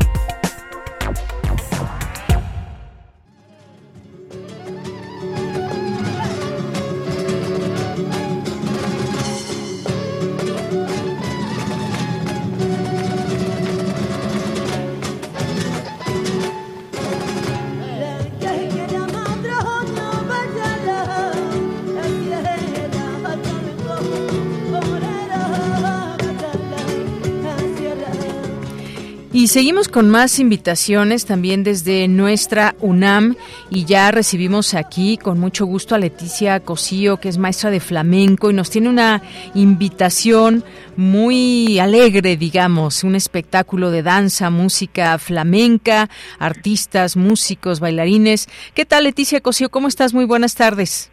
Buenas tardes, muy bien y muchas gracias por el espacio y efectivamente pues es para invitarlos a estas funciones maravillosas eh, que tenemos la compañía Viva Flamenco y que presenta nuestro espectáculo Voces y Sonquete. Claro que sí, Viva Flamenco, así se llama esta compañía de danza que tú diriges, que se inició en el año 2004 y surge o nació de esta necesidad de expresar sensaciones, sentimientos con un lenguaje de pasión y fuego como es el flamenco y que está formado por bailadoras, músicos, actores, profesionales. Cuéntanos qué vamos a poder ver ahí en la sala Miguel Covarrubias para quienes nos están escuchando, cómo es este espectáculo que ahora nos traes, Bueno, es un espectáculo donde somos nueve artistas en escena entre músicos y bailarines. Esta vez vienen nuestras dos guitarras, nuestra cantaora, nuestro percusionista y un violinista. Y cuatro bailadoras bailando y pues contando nuestras historias. El programa que estamos presentando es un programa muy dinámico, se llama Voces y Soniquete y lo que nosotros queremos decir, nuestra voz es nuestro eh, movimiento corporal. El soniquete es el compás y la música del flamenco. Y lo que queremos expresar son diferentes historias, historias de alegría, de tristeza, de amor, de fuerza, de esperanza. Y cada una de nosotras contamos una historia que obviamente pues lo vamos hilando junto con los, eh, los el cuerpo de baile también para hacerlo más enriquecedor. Y en, el, en, mi experiencia o la parte que me toca a mí, pues yo hablo de una historia, de una pérdida que acabo de tener, que es la de mi madre, que es muy fuerte y que para mí es muy importante pues expresarlo, sacarlo. Para mí mi madre fue una persona de mucha fuerza, de mucha energía, de mucho compromiso, de mucha entereza, una mujer de ejemplo y pues le quise hacer como un pequeño homenaje. Para este esta historia que yo interpreto, pues ocupo uno de los elementos importantes en el flamenco, como es el mantón. Y en este mantón, pues trato yo de proyectar un poco la relación o la fuerza, la energía que decía que te digo que eh, mi madre tenía, ¿no? que yo eso es lo que yo veía y que para mí proyectaba. Y estoy tomando uno de los ritmos o palos, como se le dice en flamenco, del taranto. El taranto es uno de los ritmos que son como de los fondos, de los palos madre, por decirlo así, y que obviamente pues tiene mucha, mucha entereza, como mucho hacia la tierra, y tiene que ser lento, entonces me queda perfecto para lo que yo quiero expresar.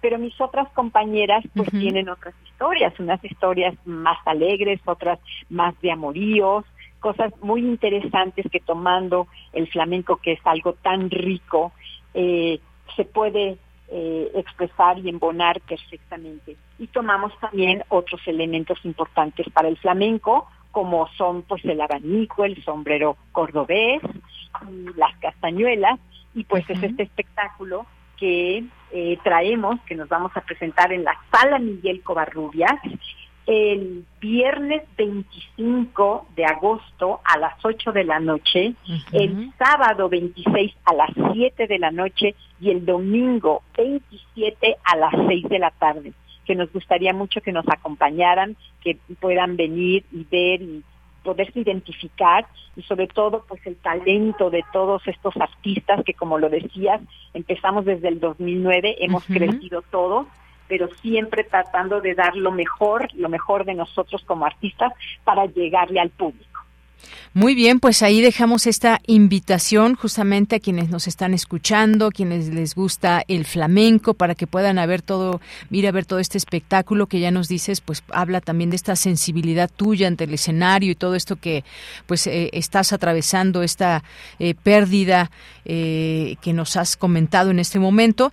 Ojalá que sea todo un éxito, seguramente eh, la gente lo va a disfrutar, estoy segura, ojalá que nos veamos poder ver por allá y disfrutar de este gran espectáculo. Próximo viernes comienza, que es el 25 de agosto, Sala Miguel Covarrubias, no dejen de adquirir sus boletos y disfrutar de todo esto que nos ha eh, comentado Leticia Cosío, maestra de flamenco. ¿Algo con lo que te quieras despedir, Leticia?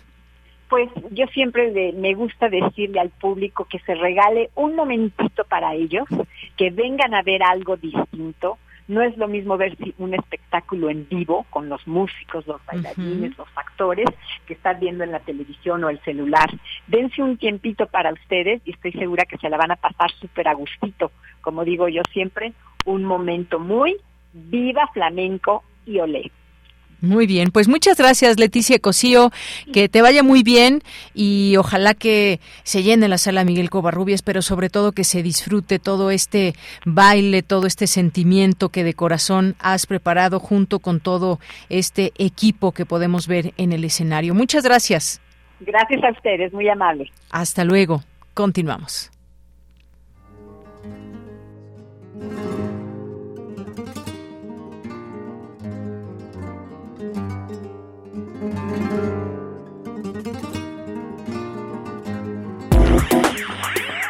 Queremos escuchar tu voz. Síguenos en nuestras redes sociales. En Facebook como Prisma RU y en Twitter como arroba PrismaRU. Muy rápido, ahí antes de irnos con eh, la sección de Ciencia Real de Dulce García, las cosas en los temas políticos, los temas nacionales que se van poniendo pues más efervescentes, yo diría ya de acercándonos al 2024 y todos estos movimientos en los partidos políticos. Dice Marcelo Ebrard, hay acarreo masivo de la Secretaría de Bienestar a favor de Claudia Sheinbaum. Pues fuertes declaraciones.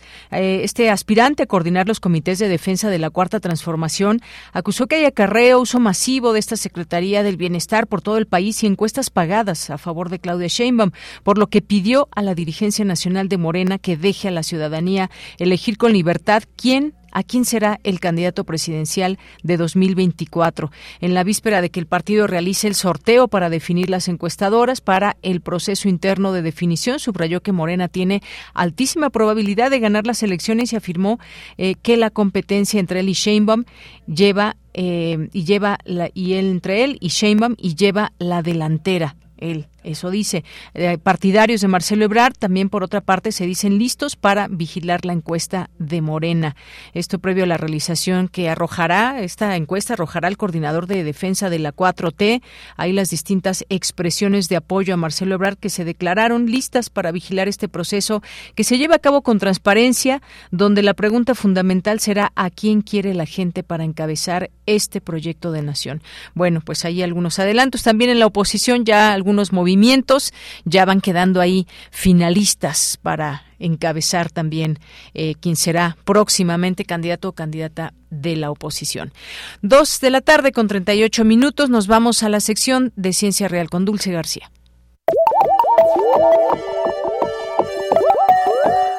Ciencia Real. Más allá de las verdades están las realidades. Capítulo 3. Soy tu alteración.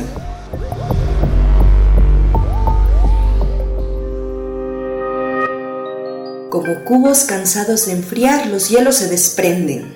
No será nunca más la superficie inacible.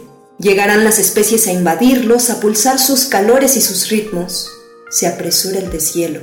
Cada año vendremos a cambiar los calendarios, a añadir a los meses comodines. Jorge Ángel Hernández. Saludo con mucho gusto al auditorio de Prisma RU. Hoy voy a continuar platicándoles sobre las condiciones del ambiente en el que vivimos día con día. ¿Cómo nos relacionamos, por ejemplo, con los otros seres que habitan este planeta? Esa es la pregunta de hoy y nos la responde el doctor Eric Torres Romero. Él es académico del Instituto de Ecología de la UNAM y ha realizado importantes investigaciones sobre cómo las actividades del humano han remodelado los patrones espaciales de otras especies. Vamos a escucharlo. Eh, en los últimos eh, mil años, el hombre ha sido uno de los principales motores de cambio de la biodiversidad y en la actualidad podríamos encontrarnos en medio de la sexta extinción masiva de especies, cuyo origen es eminentemente antrópico, además de que dicho impacto está ocasionando pérdidas sustanciales, las cuales están ocurriendo a, a pasos gigantados. Los cambios en la biosfera están directamente relacionados con el crecimiento de los sistemas humanos. Estos eh, datos son realmente preocupantes, ya que los mamíferos, por ejemplo, están siendo afectados en más del 80% de su, de su diversidad. Em, además, otro eh, estudio revela que eh, en Nueva Zelanda, por ejemplo, 44 de las 117 especies de aves terrestres han desaparecido desde que, comenzó, el asentamiento humano hace aproximadamente 800 años. Eh, no obstante, la tasa de extinción de los vertebrados sigue eh, en aumento y esto es más evidente a medida que las, que las poblaciones humanas se industrializaban y crecían desde el 1700. Debido a este, eh, a este gran impacto, las tasas de, de, extinción son 100 veces mayores a lo que se tendría a una, a una tasa de, de extinción normal. Es decir, se tenía que tener eh, dos extinciones por cada 10.000 especies por 100 años. Eh, estos resultados son congruentes con estudios previos en donde señalan que los puntos críticos de, comercio se concentran en regiones tropicales donde el número de especies eh, es mayor. Eh, a nivel de familia, nuestros resultados indican que los cánidos, los féridos y los mustélidos fueron las especies con mayor distribución en el planeta. Y según las investigaciones del doctor Eric Torres, se ha observado que aquellas zonas con menos accesibilidad humana tienden a tener mayor diversidad de especies. ¿Por qué será? Vamos a escucharlo nuevamente. Eh, también encontramos que los impactos humanos medios a través del cambio climático, la huella humana y los biomas antrópicos tuvieron un impacto importante para explicar la diversidad a nivel de familias. Es decir, los félidos y los prosiónidos fueron más vulnerables al cambio climático, mientras que los serpéstridos fueron más susceptibles a la huella humana y eh, los mustelios y los mesítidos juntos fueron más tolerantes a los cambios antrópicos medios por los biomas humanos. Estos, eh, mientras que aquellas zonas con más impactos humanos tienden a tener eh, más especies con declinación poblacional y más especies eh, en peligro de extinción. Estos hallazgos proporcionan un fuerte apoyo a la conjetura de que los paisajes protegidos desempeñan un papel importante en la protección de las especies, mientras que los paisajes modificados tendrán un efecto sobresaliente eh, en el riesgo de extinción de la diversidad. Eh, también encontramos que los impactos humanos medios a través del cambio climático, la huella humana y los biomas antrópicos tuvieron un impacto importante para explicar la diversidad a nivel de familias. Y bueno, el doctor Eric Torres reiteró que las áreas naturales protegidas han tenido un papel fundamental para sostener la coexistencia entre humanos y las demás especies. Escuchemos nuevamente su explicación. Eh, muy interesante, encontramos que en aquellas regiones con mayor diversidad de especies son aquellas regiones con mayor cantidad de especies sujetas al comercio y tráfico ilegal. Por otro lado, encontramos que en aquellas regiones con mayor tráfico y comercio de especies, se relacionaron con aquellas regiones con mayor concentración de especies amenazadas, con aquellas eh, regiones con más especies en declive poblacional y eh, regiones con más especies en riesgo de, extinción. Además, encontramos una mayor eh, diversidad de especies invasoras para las regiones neártica, afrotropical y eh, eh, encontramos que de las 225 especies analizadas, el 22% están clasificadas como, como amenazadas. Eh, por otro lado, también encontramos que el 86% de las especies enfrentaron amenazas por la expansión de las actividades humanas o consecuencia de las mismas también consideramos que aquellas áreas protegidas y aquellos paisajes con cierto grado de perturbación humana podrían tener un papel fundamental para facilitar la coexistencia entre humanos y pequeños carnívoros. Y eh, finalmente abogamos por la creación de nuevas áreas para ayudar a mitigar el riesgo de, Y bueno, pues espero que esta información sobre cómo nuestras actividades están afectando a las otras especies que habitan este planeta haya sido de su interés, porque es importante tomar acciones desde lo individual, inclusive para que nuestro impacto en ellas sea mucho menor. Por lo pronto les agradezco mucho su atención, los dejo con una frase, les mando un saludo, un abrazo, espero que sigan muy bien y los dejo también con Dayanira Morán. Muy buenas tardes. Cada vez que perdemos una especie rompemos una cadena de la vida que ha evolucionado durante 3.500 millones de años. Jeffrey McNeely.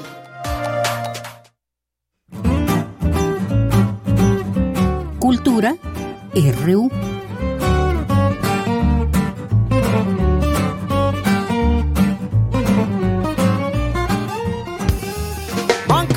Concha, Anolinka, International Link Up. Londres to Mexico City. Desde la Ciudad de México, Olinka está sonando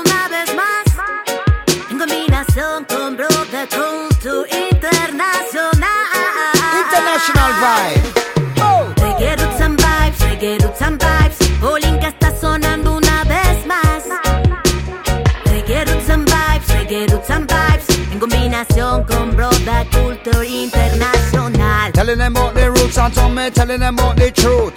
Telling them about the street and some me telling them about the vibe. Tell them bring the culture, man, me arm to survive. Lyrics when me chatting, judge, I know is well I. Reggae Roots and Vibes, Reggae Roots and Vibes. Olinka está sonando una vez más. Reggae Roots and Vibes, Reggae Roots and Vibes. En combinación con Broda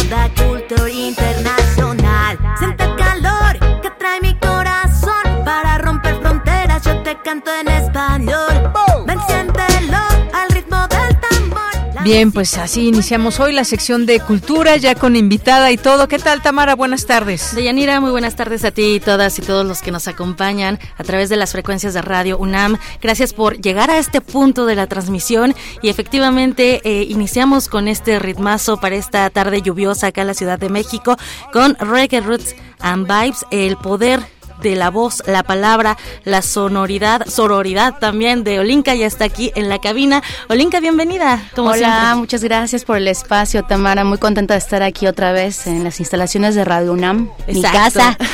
Yo también soy Puma de corazón. Por supuesto, y eres cantante, actriz y también hacedora de la música, del reggae, pionera en la Ciudad de México en, en este en este género y también amiga, porque bueno, ya te has presentado en la sala Julián Carrillo, has estado también en nuestras eh, transmisiones de aquí de Prisma y bueno, te vas a estar presentando Olinka, nos traes buenas noticias porque mañana estarás Súper buenas noticias y estoy súper contenta por el espacio y por el apoyo, así la difusión, porque mañana tenemos una, un gran evento, una, una gran fiesta que es una noche de reggae latino en Foro Cultural Ilvana, un lugar este muy bonito en el centro histórico, muy cerca del Metro Revolución.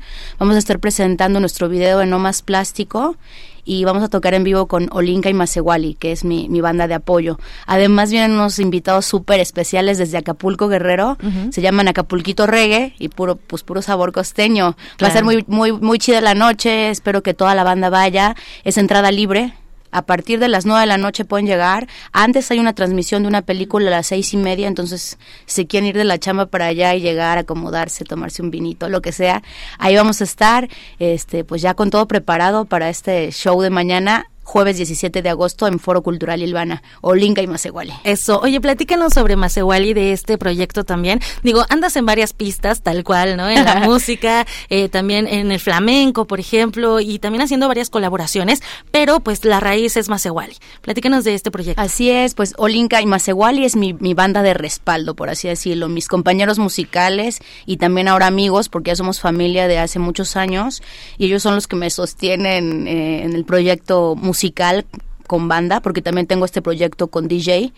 Y pues eso es para mí un, es muy enriquecedor, es sumamente delicioso tocar con banda, como sentir la música orgánica es algo que disfruto mucho y agradezco.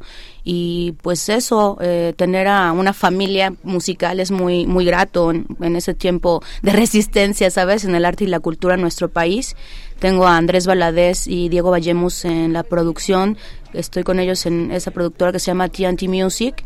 Y bueno, pues así, súper artistas, muy talentosos. Está Yun Yun, que es mi hermana. Ella es bailarina profesional, canta, hace coros, rapea. Y, o sea, es un estuche de monerías. Tienen que verla en vivo porque de verdad es este power. Y pues me tardaría horas en decir todos los nombres de mis compañeros, pero o sea, no es porque sea mi proyecto, pero yo creo que realmente vale la pena eh, que nos vean en vivos porque es muy explosivo, muy musical en el sentido del bailar, gozar, de una... utilizar la música como un vehículo de conciencia y de transformación social, porque es así como Olinka se crea, ¿sabes? Como el arte como una solución para el florecimiento de una nueva sociedad. Y eso es el, el concepto de Olinka y Masewali. Hablando de la resistencia, Olinka, Olinka, ¿qué nos puedes compartir sobre todo este catalizador, ¿no? que es la música, pero también de hacer esta conciencia eh, en cuanto a los diferentes ámbitos sociales? Por ejemplo, eh, en el... No te nos caigas de la silla, Olinka. de la emoción, de la emoción de estar aquí. Estamos vibrando, vibrando bien. Entonces, eh, bueno, sí, respecto a, esta conciencia a través de la lírica, ¿no? A través de las letras, pero llevarlo pues de otra forma, o sea, llevas esta esta letra o por ejemplo no más plástico no que es la, van a, presentar el video en esta mañana en, en, esta reunión que tendrán en el foro Ilvana cómo llegar a, a las conciencias a través del reggae Ah, pues es, o sea, el reggae por excelencia ha sido ese vehículo de transformación social desde sus orígenes. Y yo creo que uno como vocero, ¿no? Así como artista, tiene la responsabilidad, bueno, yo, yo lo creo así, de tener esa bandera, ¿sabes? De decir, pues si puedo llegar a mucha gente, pues dar un, un mensaje importante, un mensaje de conciencia para poder hacer cosas buenas por la tierra, ¿no? Como en este, en este mensaje que tenemos con la, el video de No Más Plástico, que es en colaboración con DJ y la compañía de danza contemporánea Asalto Diario. En realidad fue iniciativa de ellos, se presentó en 34 mercados de la Ciudad de México y literal para hacer conciencia de, de que o sea, hay que reutilizar, hay que aprender a reciclar, o sea, que ya no tengamos tanta contaminación ambiental porque no estamos acabando la tierra. Y también este video tiene que ver con el consumo local. O sea, votar porque la gente siga yendo a sus a las tiendas pequeñas, ¿sabes? Apoyemos a las pequeñas empresas y también como a la música independiente, ¿no? Por eso también, nosotros somos artistas underground, entre comillas, como en el sentido de que nosotros somos independientes y siempre tenemos ese mensaje, pues, de conciencia y de, de amor a la tierra y a la vida y básicamente es eso. Sobre todo a la vida también, sí, a la tierra. Totalmente, a la vida, o sea, primero es el amor a la, a la vida, como reconocer lo sagrado que habita en cada uno de nosotros y la conexión que tenemos con la tierra, o sea, no somos sin ella. Claro, fíjate que, bueno, ahora que, mencionas que van a estar con ustedes los Acapulquito Reggae y que vienen de Acapulco Guerrero precisamente, quienes han visitado en, últimas, eh, quizá, eh, fechas esta costa, pues ves eso, ¿no? Ves las playas llenas de plástico, por ejemplo, y también te, remontas a años anteriores, no sé, por ejemplo, a nuestra niñez, para no, no meternos en No digas cuánto, ¿eh? Pero no, no había tanto plástico en las playas o en, incluso en las calles, ¿no? Eh, como que nos hemos eh, convertido así en una sociedad consumista 100%. Y también sucia. O sea, porque sí, claro, somos consumistas, o sea, estamos en el capital y todo eso, pero cómo tener una conciencia para conservar o sea, porque sí es fatal, la verdad, y súper triste ver las calles de todos, o sea, no nada más los mercados, pero las playas, o sea, ves la calle y dices, ¿qué es esto? O sea, no somos capaces de, ya vamos a comprar una botella de plástico, a veces es funcional, no digo que no, pero, o sea, ¿por qué no guardas o la reciclas, no? O traer tu bolsa de mandado, reutilizar, porque sí son impresionantes las cifras de, de todo lo que no se reutiliza. Eh, o sea, es, es fatal, o sea, sí nos estamos realmente acabando la tierra. Entonces es un llamado a que a través de la música, a través de la fiesta, porque también es una celebración, y este siempre que hacemos esas tocadas con Olinka y Masewali, eh, pues eso, que la banda se vaya también con una reflexión, aparte de que ya gozó, porque también esta música es para eso, sentirte, conectar a través del reggae music, de las frecuencias, ¿sabes? De las frecuencias positivas, o sea, es una fiesta siempre, o sea, la, la vida, o sea, como invitarnos a la gente a eso, a decir, solo hay dos caminos en la vida, uno es el del sufrimiento y otro es el del gozo. Y pues nosotros votamos por la gozadera. Por supuesto, a nosotros también nos gusta gozar. Por la pura gozadera.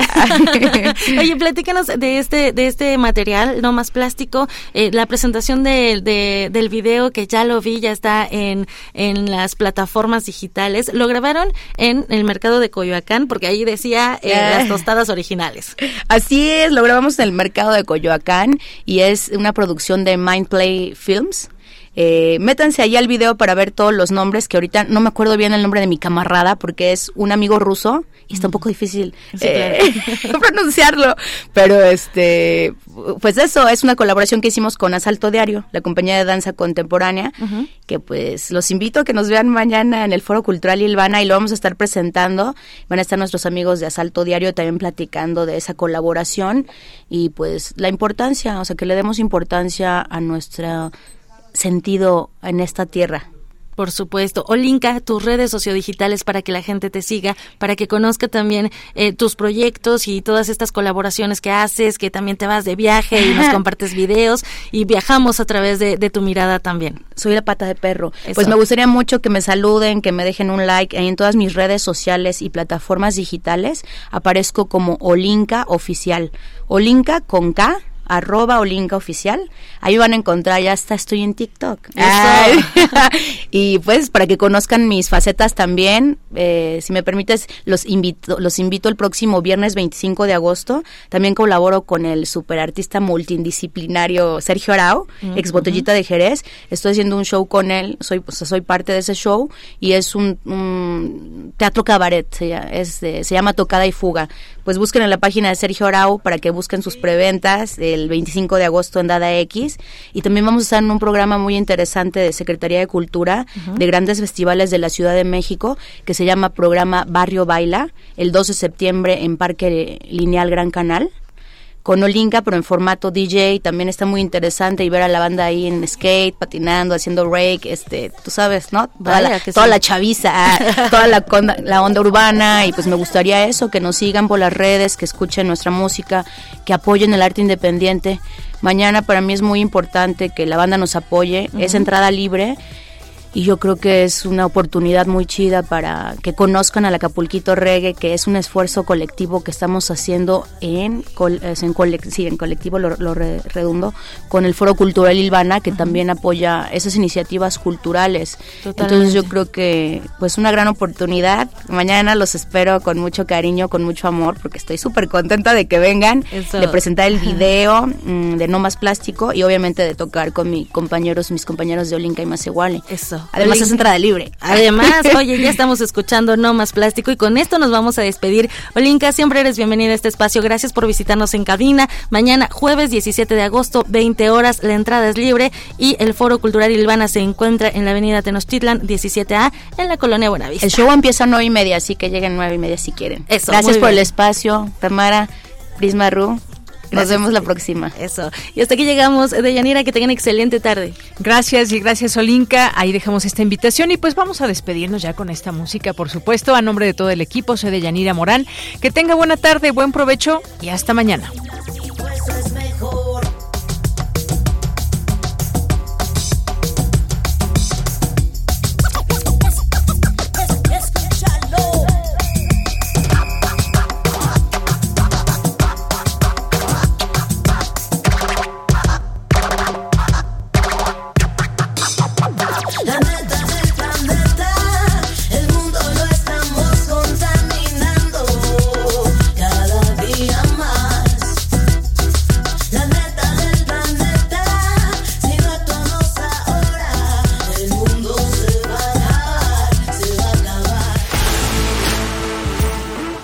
Radio UNAM presentó Prisma RU. Una mirada universitaria sobre los acontecimientos actuales. Prisma RU. Relatamos al mundo.